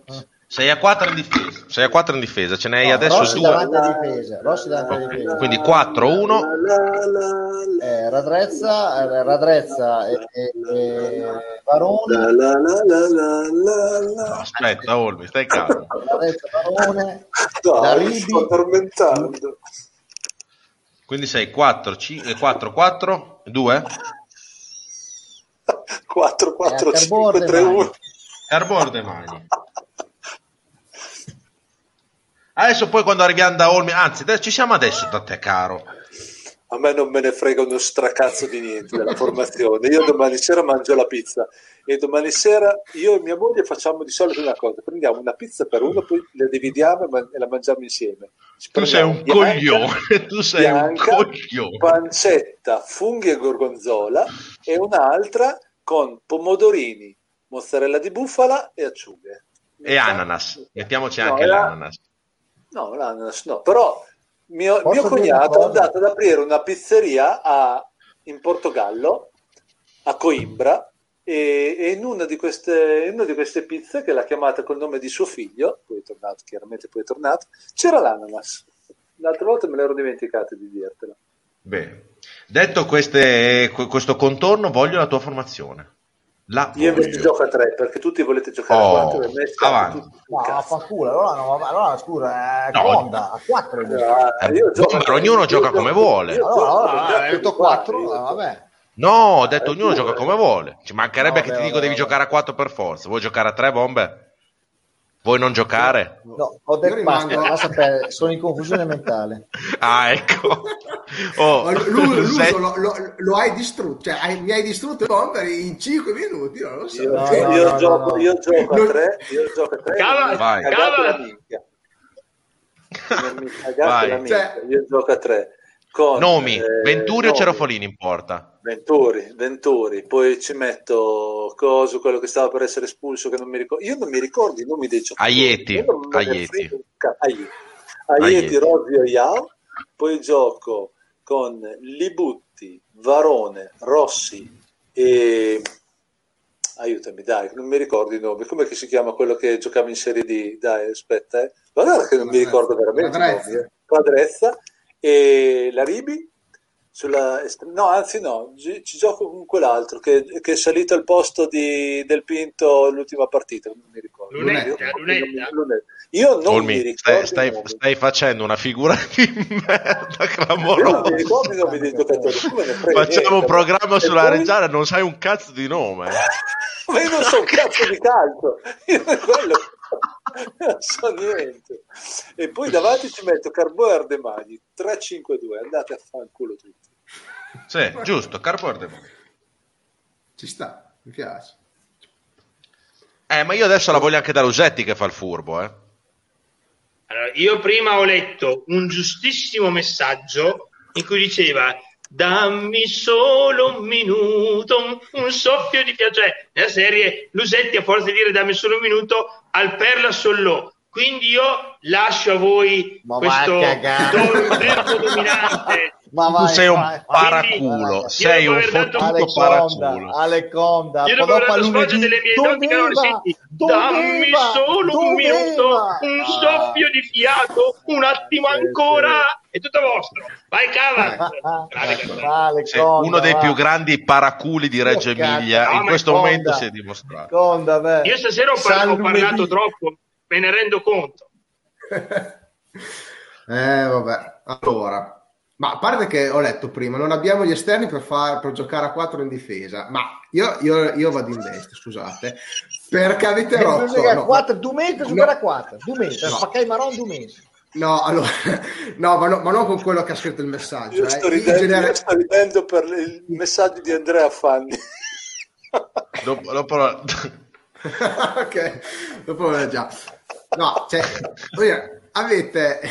no, questo messaggio ci sta effettivamente Olmi, Olmi, Olmi almeno, almeno, sfoglia l'album sfoglia l'album del Conad delle figurine almeno no, no, dopo che ho visto che la figurina di Del Pinto non c'era l'ho bruciato è vero, ah, di, di, a Franco che ha detto in trasmissione che ha detto che cercate la figura di Del Pinto, ma eh. Del Pinto anche mia. Io l'ho bruciato. È vero, è vero, è vero. C'è la gente che sta spendendo milioni di euro al Conad per cercare Del Pinto, ma Del Pinto anche mia. Questo è vero. Lì Tosi ha fatto una convenzione col Conad, eh, certamente. O il Conad ringrazia, eh, però... Vai Cavas, formazione. No, no, comunque voglio dire... Cavas, solo un secondo. Cavas, eh. salvami tu, perché io delle formazioni del bomber e di Alle non ci ho capito un cazzo. Perché io confido in te. Neanche io, però voglio dire una cosa. Prima uno ha scritto: Non abbiamo gli esterni per, i quattro, per giocare a 4, ma se avete rotto, non chi ha scritto il messaggio, però in generale, avete rotto i maroni per tre quarti di stagione che non potevamo giocare col 3-4-1-2 perché non c'erano gli esterni e adesso non sono gli esterni. La verità, la verità è che non, abbiamo gli esterni per nessun modo. Questo esatto. perché quando alla fine quando a fine mercato un coglione che è qua presente disse sì il mercato è stato un ottimo mercato però manca un esterno sinistro e ma la mancanza di terzino sinistro può essere effettivamente un po' un problema ah ma c'è Costa quando torna Vabbè. quindi eh, detto questo io sì. gioco a 4 la Reggiana può giocare con Rossi e Radrezza insieme in tanti modi per esempio difesa a 4 vabbè li butti Aieti, Rozio e Yao anche se Yao mi piace più come centrale, però mi, va bene, per me deve giocare perché è, è, forte, un buon giocatore, va bene anche terzino sinistro, anche se non è il suo ruolo. E può giocare a tre, Rossi in mezzo, può giocare con Radrezza e Varone, può giocare con Radrezza e Del Pinto se è in forma e sta bene. Sente la connessione. Ah, ti sei girato il telefono? Ci sei, l'uso, ci sei. Ci sei, ci sei l'uso. Eri. L'uso ti sentiamo. Si, eh. Sentiamo cosa si dicono. no, dai. dai, dai, dai adesso dai, sentiamo cosa si dicono. Adesso sentiamo lei che tira dietro degli accidenti. L'uso ricol- ricollegati che sei spa- sparito tutto. Adesso è saltato. Niente, se dirò la formazione lui non la sentirà comunque, eh, gliela ripeteremo dopo. No, eh, Rossi, ro, per me Rossi, Radrezza e Varone, Rossi, Radrezza e Del Pinto, Rossi, Radrezza e Muratore possono tranquillamente giocare insieme la Ribi dietro le due punte possono essere Ardemani e Carbò e questo con un 4-3-1-2 questo è un sistema. Altrimenti si può riproporre tranquillamente sì, il sistema di Cittadella 4-2-3-1 quindi può giocare eh, Rossi con Del Pinto Rossi Varone Rossi Muratore Vabbè, sempre, che, sempre che è in forma. Radrezza davanti la Ribi e Siligardi, la Ribi e, e, e Lunetta, e la Ribi e anche Carbò e davanti è una punta centrale come, come Artemai. Questi sono due, sono due, modi. Poi, se vogliamo giocare a tre, possiamo anche giocare, possiamo anche tornare a giocare con il 3-4-1-2 come abbiamo fatto, come abbiamo fatto a inizio stagione. Io ho, ho qua un po' di timore, cioè, senso, sabato col Cosenza è andata bene, però insomma, tornare a quel no, sistema un po' di paura. Perché, anche perché poi, attenzione, Carbù per me che fa solo la seconda punta, perché anche a mettere dietro ai tre di dietro, cioè i due esterni, se vi ricordate, la Ride Siligati, te- cioè a Cittadella e a Chievo rientravano sempre. Eh, sì, sì. si impegna, ma non ha le caratteristiche di, di per rientrare no. in una certa maniera. Cioè, poi può giocare puoi tornare a giocare anche con l'albero di Natale volendo, eh? cioè sì, 4-3-2-1. Sì, però...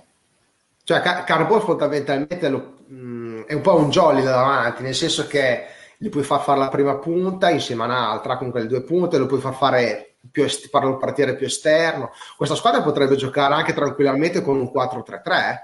Cioè, sì, for- a me che sia equilibrata, l'importante è che sia equilibrata, lì ci penserà il mister. Basta. Cioè, per me, per, per me è un sogno, sarebbe un sogno e mi piacerebbe vederla da inizio anno col 4-3-3, però ha ragione, ha ragione Lusetti quando dice che bisogna battezzare un modulo, è un sistema di gioco, quello però lo deve, lo, lo deve decidere Alvini. Ecco, io due o tre moduli li ho trovati, cioè per me dammene, da, dammene però uno, perché col Bomber ci sono stati dei rompiballe anche con Olmi, dammi proprio un modulo che tu metteresti? Ma le mie, le mie calcio, ma le mie matematica, ragazzi, è calcio. Le mie, oh, uso così, vado sempre così. Non è... No, se... dai, no, non mi complicare la vita, bomba, io, io il, primo, il, primo, il primo che ti ho de- detto, il, il 4-3-1-2 con, vabbè, difesa l'abbiamo capita, Rossi, eh, Radrezza e Del Pinto, o al posto di Del Pinto Marrone e Muratore, che sta bene, la Ribi, trequartista e Ardemagni e Carbo davanti. Per me, per me così può giocare tranquillamente, perché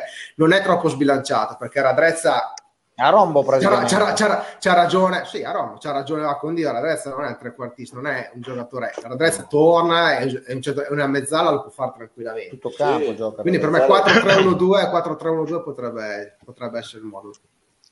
Io invece che, io penso che giocherà come col Cosenza, penso che Rossi non rientra sicuramente dal primo minuto, almeno da quel che so io, rientrerà no, giovedì. C'è dei ganci. No, li ho visti a fine partita, so che rientra domani in gruppo, non penso che il mister, come l'ultima volta che l'abbiamo messo su, eh, dove sei infortunato, a Cittadella, eh, lo rimetta su subito dal primo minuto, gli farà fare un po' di rodaggio, quindi credo che il sì, miglior Rossi cioè, lo troveremo fra due, due a dieci giorni a disposizione, a dieci eh. giorni a disposizione per valutarlo bene, se sta bene, secondo me lo mette su subito. Cioè, sì. io, io, so che entrava domani in gruppo, eh. Allora, giovedì. Domani vuol Entra domani. una settimana piena, eh. domani vuol dire una settimana piena, giochiamo, sì. giochiamo venerdì prossimo. Però conta che gioca mia, eh, gioca mia da due mesi. Eh, vabbè, ho capito, ma le mie che gioca mia da 20 anni. Eh. Comunque, comunque Sasughera va in campo. Eh, ah, beh, quello... L'importante è che sia a posto fisicamente. sì, quello, no, quello infatti quello che chiedo io adesso alla Reggiana, cioè la, un po', la Reggiana, non la Reggiana, un po' di fortuna, di poter fare otto partite, cavolo, lasciateci in pace per otto partite sti infortuni, porco cane. Sono 30 partite, ne abbiamo otto a, a tutte le domeniche, allora non è possibile. Allora, io spero che Rossi stia bene, tutti quanti stiamo bene per otto partite poi dopo ce la giochiamo, poi se andiamo giù, andiamo giù, se no se ci andiamo ci salviamo, boh, basta, io la vedo così. Allora vi leggo un po' di messaggi dopo l'uso prepara la formazione perché non scappi, eh? voglio sapere la tua dopo formazione. Prepara un piatto giusto giusto per te la tua amorosa. ecco. Domenica Andrea Fava, domenica in curva con lo striscione bomber democristiano. Sarebbe no, adesso, adesso può, anche a Costa no, no ha no, sempre no, votato per Casini e tutta quella ma gente lì. Ma, ma sì, sei un vecchio. De, de, de Calcando bene la X. Esatto. Sì, sì. Mauro, eh, Mauro Granati intanto ci invia la loro formazione che leggiamo Rossi Laribi, Raddrezza, si rigardi Raddrezza due volte, magari. Due volte due... Ma giusto, sono d'accordo. Due Raddrezza. Carbo, Carbo Ardemagni, eh, ha ragione Lusetti, chi marca? Ah, se dovessimo giocare con Rossi Laribi, Raddrezza, Sirigardi e Carbo Ardemagni, chi marca? Cioè non abbiamo qualcuno di, eh, di, infatti, di infatti centrocampista potente. Infatti non giocheranno tutti quanti, assolutamente. Giocheranno nella partita, uno cambierà l'altro e compagnia bella. E, e il cambio è determinante perché magari il livello non si abbassa. Quello è il discorso. Cioè, ragazzi.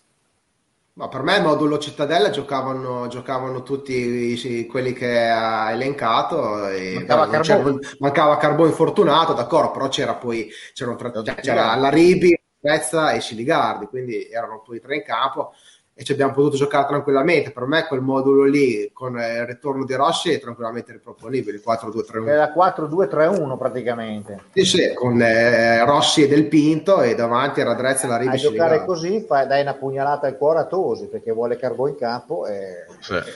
Ma Carbò, Carbò può, anche giocare, può anche giocare nei tre, eh. cioè attenzione, Carbò è là davanti, non è proprio il suo ruolo, però lo può mm. fare. Eh eh, quando c'è da rientrare, eh, non è che sia. Fare, faresti un piacere a Tosi che vuole Carbo in capo, ma faresti un dispiacere per, per, i tifosi che ne prenderebbero da tutte le parti. Perché Carbone in tre, a me io lo vedo un po'. Mm. Eh, non è proprio propriamente il suo ruolo, però insomma. Antonio Mele, l'uso ci sei? Certo. Ah, Buon... no, avevo... no, allora io me lo penso perché avendo tanti impegni no, di lavoro, riunioni informative del CSI e quant'altro. No, che mi si è scaricato il cellulare e ho chiesto all'Elisa ti prego amore, mi dai il cellulare per l'ultimo quarto d'ora? Mi ha risposto con un vaffanculo sul grugno perché stava guardando una serie di Netflix in cui due si stavano dando la lingua in bocca ed era la scena più romantica della serie, però no, mi ha guardato con gli occhi a cuoricino e mi ha dato il suo cellulare. Però ah. nel frattempo mi stava andando a cagare da dietro le spalle. Era la scena più romantica alla puntata numero 118 di una serie amorosa. Sì.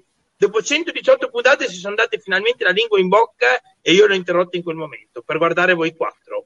Allora lo fanculo è meritato, è tutto eh, meritato. Io avrei no, aggiunto beh. brutte teste di cazzo, ecco. eh, ci stava. Eh. Giusto per, giusto per condire. Ci stava. Comunque Leli è veramente numero uno. Tra l'altro, non so se lo sapete, ma io quando siamo andati a cercare l'arbitro Perotti, cioè che a me l'uso c'era venuta questa idea malsana, siamo andati a dormire a casa della, de, dell'Eli, che è l'amorosa dell'uso, e entro in garage dove mettiamo la macchina. Avevo preso la mia macchina, sì, l'uso, avevo preso la sì, mia macchina. Sì, sì, ovviamente. Beh, non mi ritrovo una barca in garage? Ah, ragazzi, ah, andiamo su altri livelli. Anche, un... anche, la bicicletta di Luciano con il quale siamo andati da Perotti non sta male. Gliel'abbiamo rotta. Gli abbiamo, abbiamo rotto la bicicletta al padre dell'Elisa, è un disastro. Non, non mi ha più parlato da quel giorno lì. Vabbè, comunque va bene. Ma ne valsa la pena. No, comunque è bello perché, a parte che la casa dell'Elisa è enorme, però entro e nel garage c'è una barca, ma una barca, eh? C'è una barca. Quindi... Speriamo, allora, se, se, ci salviamo, ci siamo già autoinvitati in barca. Va bene, va bene ok. Lago di Como e Peste in barca con Olmi a fare da nocchiere. Si dice nocchiere in barca? No, no skipper. Attenzione, skipper, che, io skipper, fatto, attenzione che io ho fatto un corso di vela, eh. non è che sono ah, veramente... Eh sì, eh sì, caro. Allora... Eh sì, caro mio. L'ho fatto Abbiamo... sul laser, l'ho fatto sul laser che io 1,90 su una barchetta così eh, terrificante, però... No, dai, è che la, ba- la barca del, de- dell'elice ha il motore. C'è il motore allora, invece non va a vela che, che... No, è uscito. È andato via. È andato... Dai, no, è ritornato. Cosa è successo? Cosa sta succedendo? Oh, ecco, è tornato. la connessione. Allora, leg- leggo un po' di messaggi. La, la battuta eh. è che la barca dell'Eli c'è un po' di cavalli e poi a Genesen. Ma Se ci andiamo noi, dopo sono 5, quindi diventa no, allora sarà. Quando verremo anche noi avrà tanti cavalli, un ese e quattro coglion. quindi... Esatto, allora, la forma... andrà a fare la formazione titolare è quella di Cittadella con Garbò al posto di Siligardi. Gigi Frigeri gioca, eh, gioca chi ha il 100% e poi 5 cambi entra chi dà il 101. Venturi, Rozza, Ieti, Ributti, Rossi, Rossi Radrezza, Muratore, Varone, Carbò e altri eh, li deciderà il mister. E poi qua ci dicono le formazioni che abbiamo detto noi. Grande mancanza di Martinelli, questo non l'abbiamo detto, eh. devo dire vero, che... Vero, bravo. Bravo, per il, bravo. Per il campionato che sta facendo, ha dimostrato, ha dimostrato di starci alla grande. Sì, sì, adesso sì. no, non le chiamo il culo a Martinelli come fai di solito. È il suo io, idolo, quindi allora, gli, ha chiesto, gli, ha chiesto la maglia, adesso te la dà Martinelli. No, non ho chiesto niente, io non ho chiesto te la dà la maglia, i pantaloncini, gli ha chiesto anche le mutande. Io non chiedo maglia a nessuno. Allora, io non sono come quelli che sparano della merda su Facebook ai giocatori e poi vanno a fare la foto, capito? Lasciamo perdere. C'ho, c'ho, ah, c'ho, già il fumino, c'ho già il fumino, perché sì, perché vi sparano i lavori poi vanno a fare la foto. Tempi di Covid non si può fare. Io non ho mai eh, chiesto, no, quando è ora, quando l'era scriva Fer, capito? Bravo, ti voglio così. Esatto. Agne, Agne e qui di volta a Gabbana. Allora ti sto uh. dicendo, allora, io non ho mai chiesto maglia a nessuno, però Martinelli ho sempre detto, non vedo di, di cosa ha fatto di male questo ragazzo da essere, oddio, ma, ma Martinelli, in Esidlale era un dramma invece, invece ha, fatto, Beh, ha dimostrato Bomber, di essere un grande. Questo messaggio lo leggi tu. povero Grano, povero Carbò, no? L'ho visto che... Eh no, devi leggere ad alta voce. Carbò l'ho visto che è caduto e si è infortunato a scappare da Brumotti alle Reggiane. certo che onestamente questa, abbiamo fatto una figura di merda. Potremmo avere, potremmo avere una bella sfiga così. No? Sì, sì, hai detto la grande verità la città di Reggio Emilia e la politica di Reggio Emilia a me non me ne frega niente destra, sinistra, centro, proprio, eh, proprio sono proprio come il bomber, che più in mezzo di così non si può stare, proprio a metà del guado, democristiano tutta la vita, però, però la città di Reggio Emilia ci ha fatto una figuraccia in, in diretta nazionale con una trasmissione che ha solo un audience di 5-6 eh, milioni di persone. Che figuraccia grama Poi dopo sai, cosa so, sai qual è il problema? Dopo sono gli ultras il problema. Sì, sì, è vero, vero, vero. È vero, è vero. È io, io, io, ho fatto le mie cazzate allo stadio, le ho pagate in soldi, in, in, in discorsi penali, però io perché ho fatto 10 metri in campo, l'ira di Dio, ok? Dato mm. normale posso dire, la pena l'ho spiata, l'ho scontata e buonanotte. Lì che c'è una cittadella sotto gli occhi di tutti e tutti lo sanno, e tutti lo sanno. Ma voi lo sapete, ragazzi, Ragazzi, io alla, ve l'ho già raccontato, io ho, ho espiato la mia pena, la mia pena ve l'ho già raccontato l'ultima volta, facendo, adesso parlo serio, facendo servizio civile la sera al centro sportivo italiano. Lì c'è roba inenarrabile, inenarrabile. E non c'è bisogno di raid della polizia o interventi del prefetto o interventi pubblici del sindaco della politica. Lì basta Ma bombe dall'alto, bombe dall'alto. Ragazzi, io ho visto dei ragazzi che con un bastone lungo 3 metri, no, che 3 metri, cazzarola dico, con dei bastoni di 15 metri da fuori cercavano di rubare, rubare le borse dei giocatori che facevano una partitella nel campo sintetico di Via Agosti. Sapete con quei, con quei bastoni lunghi, prolungati, eccetera, eccetera.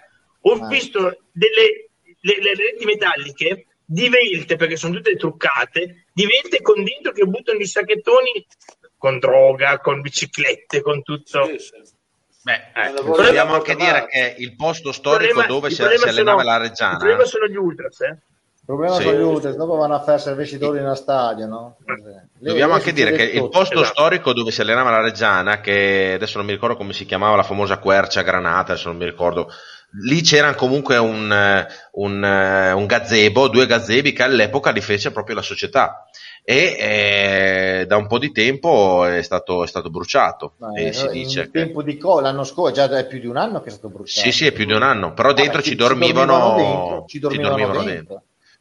E quindi insomma quella zona lì è degradata un po', ma per fortuna, io credo per fortuna è venuta stessa notizia, avremmo fatto una figura di merda, ma sicuramente qualche d'uno avrà bussato alla porta di qualche d'un altro e poi e poi e poi. Poi non cambierà niente. No, ma, eh, ma sa, sa, sa tutto da Stiamo da lavorando. Quando, da, quando, da quando la Mapei ha preso lo stadio è tutto un altro mondo. il benessere no, è, aumentato siamo PIL, è aumentato il PIL in modo esponenziale. Sì, e poi, e poi aggiunger, aggiungerei Olmi, da quando dopo hanno montato i LED eh, ragazzi, da quando io, ah, l'uso, io ti giuro che non so perché ce l'abbia così tanto con i LED, ma perché ci sono solamente ma io solo vo- loro, voglio così tanto bene ad Alle che alla fine mi sta quasi convincendo. Quindi sta sul cazzo di lei che palle sti led di merda. Comunque pre- preferisco una discussione sui LED piuttosto che dirti io la formazione l'11 della Reggiana sulla quale mi comporterò da bomber. E poi su me no, che stai dal mezzo. Su me che stai Ad... Beh, oh, hai visto che il bomber siamo in 5, guarda dove l'ho messo. Eh, eh beh. Paga il centravanti, deve pagare il centravanti. Eh. Messo un eh. centro in tre, io un centravanti. Ragazzi, Gabi come pro... No, Olmi, non rompere i maroni, adesso tassi un attimo. Perché te so già che dici vado, a, vado a letto. Eh, lo sapevo, letto, lo sapevo. Voglio andare a letto. Adesso stai qua ancora altri 5 minuti. A, forza di 5 minuti 5 andiamo a battenda, dai. Eh, ma mi interrompete sempre. Allora, eh, l'uso stasera vai a Freg. Com'è? Può essere Fregna? Eh, non lo so. Me Magalè, a dire la verità, dopo Magalè. È rimasto indietro, è rimasto indietro. Eh, fate, allena- fate, allenatore, vedete che, che, che, non è così facile, sicuramente. No, infatti, sicuramente. Non certo. infatti, infatti noi andiamo a cantare in curva, infatti, che è la cosa che ci viene meglio. Non sono pagato come Alini, quindi è giusto che le faccia lui, non le devo fare io. Dai, leggo gli ultimi e poi andiamo verso le battute finali. Mirko Manicardi, troppi numeri in testa del bomber, gli fuma la pelata del, del pensare troppo. Fermatelo, fermatelo. Come mi avete prima che la formazione, che capiva niente, che è troppa roba, va, per Anch'io Mentre la punta... ricordarmi i nomi. cioè, proprio. Mentre la punta metterei Zamparo perché il mister lo sta allenando in dad e si sta impegnando molto. No, povero Zamparo. No, poverino Ciao. Zamparo. Che tra l'altro, guarda, Comunque... io a livello romantico, visto che è tornato Carbò, ricordando i vecchi tempi. E... Eh, però in Carbò effetti Zamparo Carbò... Mm. però siamo in serie, come dice qualcuno siamo in Serie B eh, quindi, eh. Losetti ha mandato in confusione il bomber questo l'abbiamo visto era palese adesso fa, lo, fa, ha distrutto, guarda... lo ha distrutto ma che scusate eh. ma sì siamo in banana lui, ha fatto il fumo, dai, dai, scusa lui ha fatto il fumo ti ha, ti ha preso così fa, ah io non la faccio è supposto un mezzo confusione è qua che si vede qua che si vede ti ha preso così ti ha preso un attimo Bomber, a un I certo punto non, i provocatori. non sapevi più, non sapevi più che tutti, formazione buonanotte. fare. No, non sapevo più perché, perché non, non so come, Bomber, gioca, dai, come gioca. Se vai a Frosinone, gioca a tre, a tre te lo posso dire la formazione. Ma io posso fare una domanda seria? Posso fare una seria? Ma perché ehm, la moglie di Olmi gli manda dei messaggi WhatsApp? Cioè, non ho capito quella di storia dei messaggi WhatsApp che ti manda i messaggi sì, a di lui. non tenere gli occhiali da vecchio. Eh. Troppo avanti, sai che quelli che non ci vedono tengo gli occhiali così, devo tenere. Ma ti, ti manda questi messaggi tradizionalmente, cioè abitualmente, così? Sì, sì, sì, sì. Ah, non mi mandi messaggi porno, no, no, no, no. Ecco, basta. Tre figli, basta, lascia lì. Oh. Quelli dove Olmi... ci pensi te a trovarli. Cioè. Qua ti dicono che Olmi fa il mezzo mozzo se vieni in barca con l'Elisa. Con, con l'Elisa cioè. Eh, a, allora, aspetta che vado qua. Aieti, Aieti si sta allenando la box tricolore, informissima, titolare Frosinone. Stefano Rocco sempre in Serie B, davanti Carbo Ardemagni. Eh, Venturi, Libuti, Rozzi, Aieti, Iao, Rossi, Barone, Muratore, Radrezza, La Ribera, Ardemagni, Carbò subentra negli ultimi 20 minuti. Carbò. Quindi... Ardemagni o Carbò? Eh? Grazie, sì, Ardemagni... buonasera, buonasera, buonanotte. Carbò, no, Carbò subentra negli ultimi 20 minuti. Oh, non ce la eh... non ce la faccio più. Met- mettiamo, mettiamo, sfiga che ci salviamo. L'anno prossimo che campionato facciamo? Ah, no, vabbè, so, non... Ma sfiga chi? Ma magari, cioè, se, voi, se, voi, volete male a Olmi, fateci queste domande in questo orario qua. A parte che mettiamo sfiga, non è una gran sfiga, eh? speriamo che ci salviamo. secondo, esatto. me, secondo me il prossimo anno fai una squadra che cercheranno di salvarsi più facilmente sicuramente. Sì, uh, però un orario rimani... ci salveranno. Cioè, se, ri... se, rimaniamo, se dovessero rimanere in B, spero esatto che imparino dagli errori fatti sì, ad agosto l'anno scorso e me, l'anno prossimo starebbe bene anche un campionato si è capito, tranquillo. Si è capito cosa ci vuole in B, no? Esatto, passo esatto. e fisicità. Punto. E visto che abbiamo un direttore sportivo che insomma ne, le cose le sa, ecco, penso eh. che un errore due volte non lo può. Quindi nel caso... Va bene, Gabri, non voglio, Gabri, non voglio fare il democristiano, Venturi in porta, difesa oh, 4, li butti. Ah, per forza l'ha fatta, fatta dire tu capisci, non un quarto, adesso hai detto. Guarda è conda, vabbè, allora è conda. Vado! Allora, aspetta. Ragazzi, va bene, allora, numero uno, poi il democristiano. Ti ha fregato un democristiano. Sto piangendo da ridere. Allora, allora Venturi, li, li butti. Li butti, Rozzi, Aieti, Iao. Sì. Rossi davanti alla difesa. Sì. Muratore e Varone. Sì. Funter, De Magni e Carbò. L'unica okay. alternativa o la Ribi o Radrezza. Eh. Quindi praticamente eh. mi dici che hai copiato okay. la formazione del bomber che ha detto un'ora fa e l'abbiamo criticato. La... Ha, detto, ha, detto, che non ci ha capito niente della formazione che ho fatto io, poi l'ha detto la mia. cioè, io che me la sono segnata, hai, hai detto la formazione del bomber, tranne eh, questa è la formazione del bomber. È quella io che, ho messo la prezza e lui ha messo, lui ha messo Muratore. Esatto. Poi non ci avevo capito, non ci avevo capito niente in quello no, del bomber. Quindi. Te hai messo bomber eh, Radrezza, lui al posto di Del Pinto mette Muratore e lui mette Radrezza eh, anche lui o eh, Muratore. Vabbè, Quindi ma... questa è la formazione del bomber. L'ho, l'ho fatto solo per non essere tacciato. No, di... la mia, no, no, aspetta, la mia, la mia con la Lemeghi aveva messo la Rivi. Eh. No, allora ascolta, dimmi dal Cassedia perché l'ho scritta. No, no, eh, adesso... la mia, guarda la mia, fa cioè... guarda la mia. Oh, vabbè che sono deficiente, però questa che è la tua. Ma no, ma sedete che Varona, sedete, oh, sedete che del Filippo Varone, adesso è 400 campestre, di carta che mi ha che mi ha Comunque, comunque, in tutto questo Olmi non ha detto neanche la ricetta, adesso io oh, non oh, la ricetta, per mangiare in pizzeria se volete mangiare. No, no, ha citato le pizze di domani. Eh no, ma c'era la ricetta che abbiamo fatto vedere prima. Eh, che ve la faccio vedere la prossima volta, insieme alla foto del mio culo, vi faccio vedere. Olmi. che brutto spettacolo, insomma. Sì. Allora, oh, ecco. Ah, ecco. parliamo di cose serie. No, Eh. no. Dai, dicela prima di andare a letto. Ah, dai, su. io- No, no, no, Eh, dici la ricetta. no, no, no, no, no, no. Almeno il titolo, almeno il titolo. Aspetta, state buoni, state buoni che ho, ho scancarato, devo, devo chiudere perché la periferica si è... State fermi, zittati. Silenzio, silenzio. Sentite Cosa che sto bello. facendo? È ora di andare a letto. Andiamo. No, non te la sarai mica presa, eh, Olmi. Eh? Cioè, no, scherzi, è mezz'ora che sto tirando degli accidenti perché voglio andare a letto, porca puttana, figurati. Va bene, dai. Dai, ragione, Ciao, Olmi. 11 e mezza, dai, andiamo a Il letto. prossimo lascia- mercoledì vi dirò la ricetta. Va No, bene. no, no, stiamo qua mezz'ora per, per dirvi la ricetta e tutto. Cioè, qui? No, no, no, che cazzo di ricetta è quella lì? La ricetta- è non una è una ricetta ricetta, molto è un rogit. Non è una ricetta, è un rogit. Il prossimo mercoledì vi svelerò la ricetta degli occhi e poi lasciamo in sospeso. Gli occhi. Gli occhi. Siamo, siamo veramente cinque deficienti che... cioè, Ragazzi, e poi ci sono abbiamo fatto 120 bene persone che ci guardano. Ah, e non Io fate io vi dico che sono Zugommi, eh? Non da Dio. Sono Su- 120 su persone che non Netflix- sanno che cazzo fare. Su Netflix stanno già passando dalla lingua in bocca ad altre cose assolutamente innominabili. Quindi io, io direi che è ora di andare a letto perché qua forse stasera si fa del bello, ragazzi. Forse Aspetta, stasera. aspetta, aspetta, aspetta, aspetta, aspetta, aspetta, aspetta, aspetta, aspetta. Eh, sempre in... Cioè, dove poi? No, voglio dire, la lingua in bocca e... Guarda, guarda come si è ricavuto.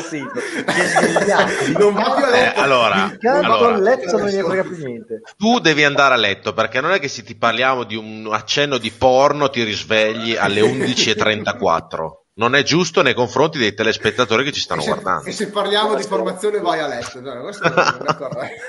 Esatto. Adesso qua come cazzo si fa a chiudere questo?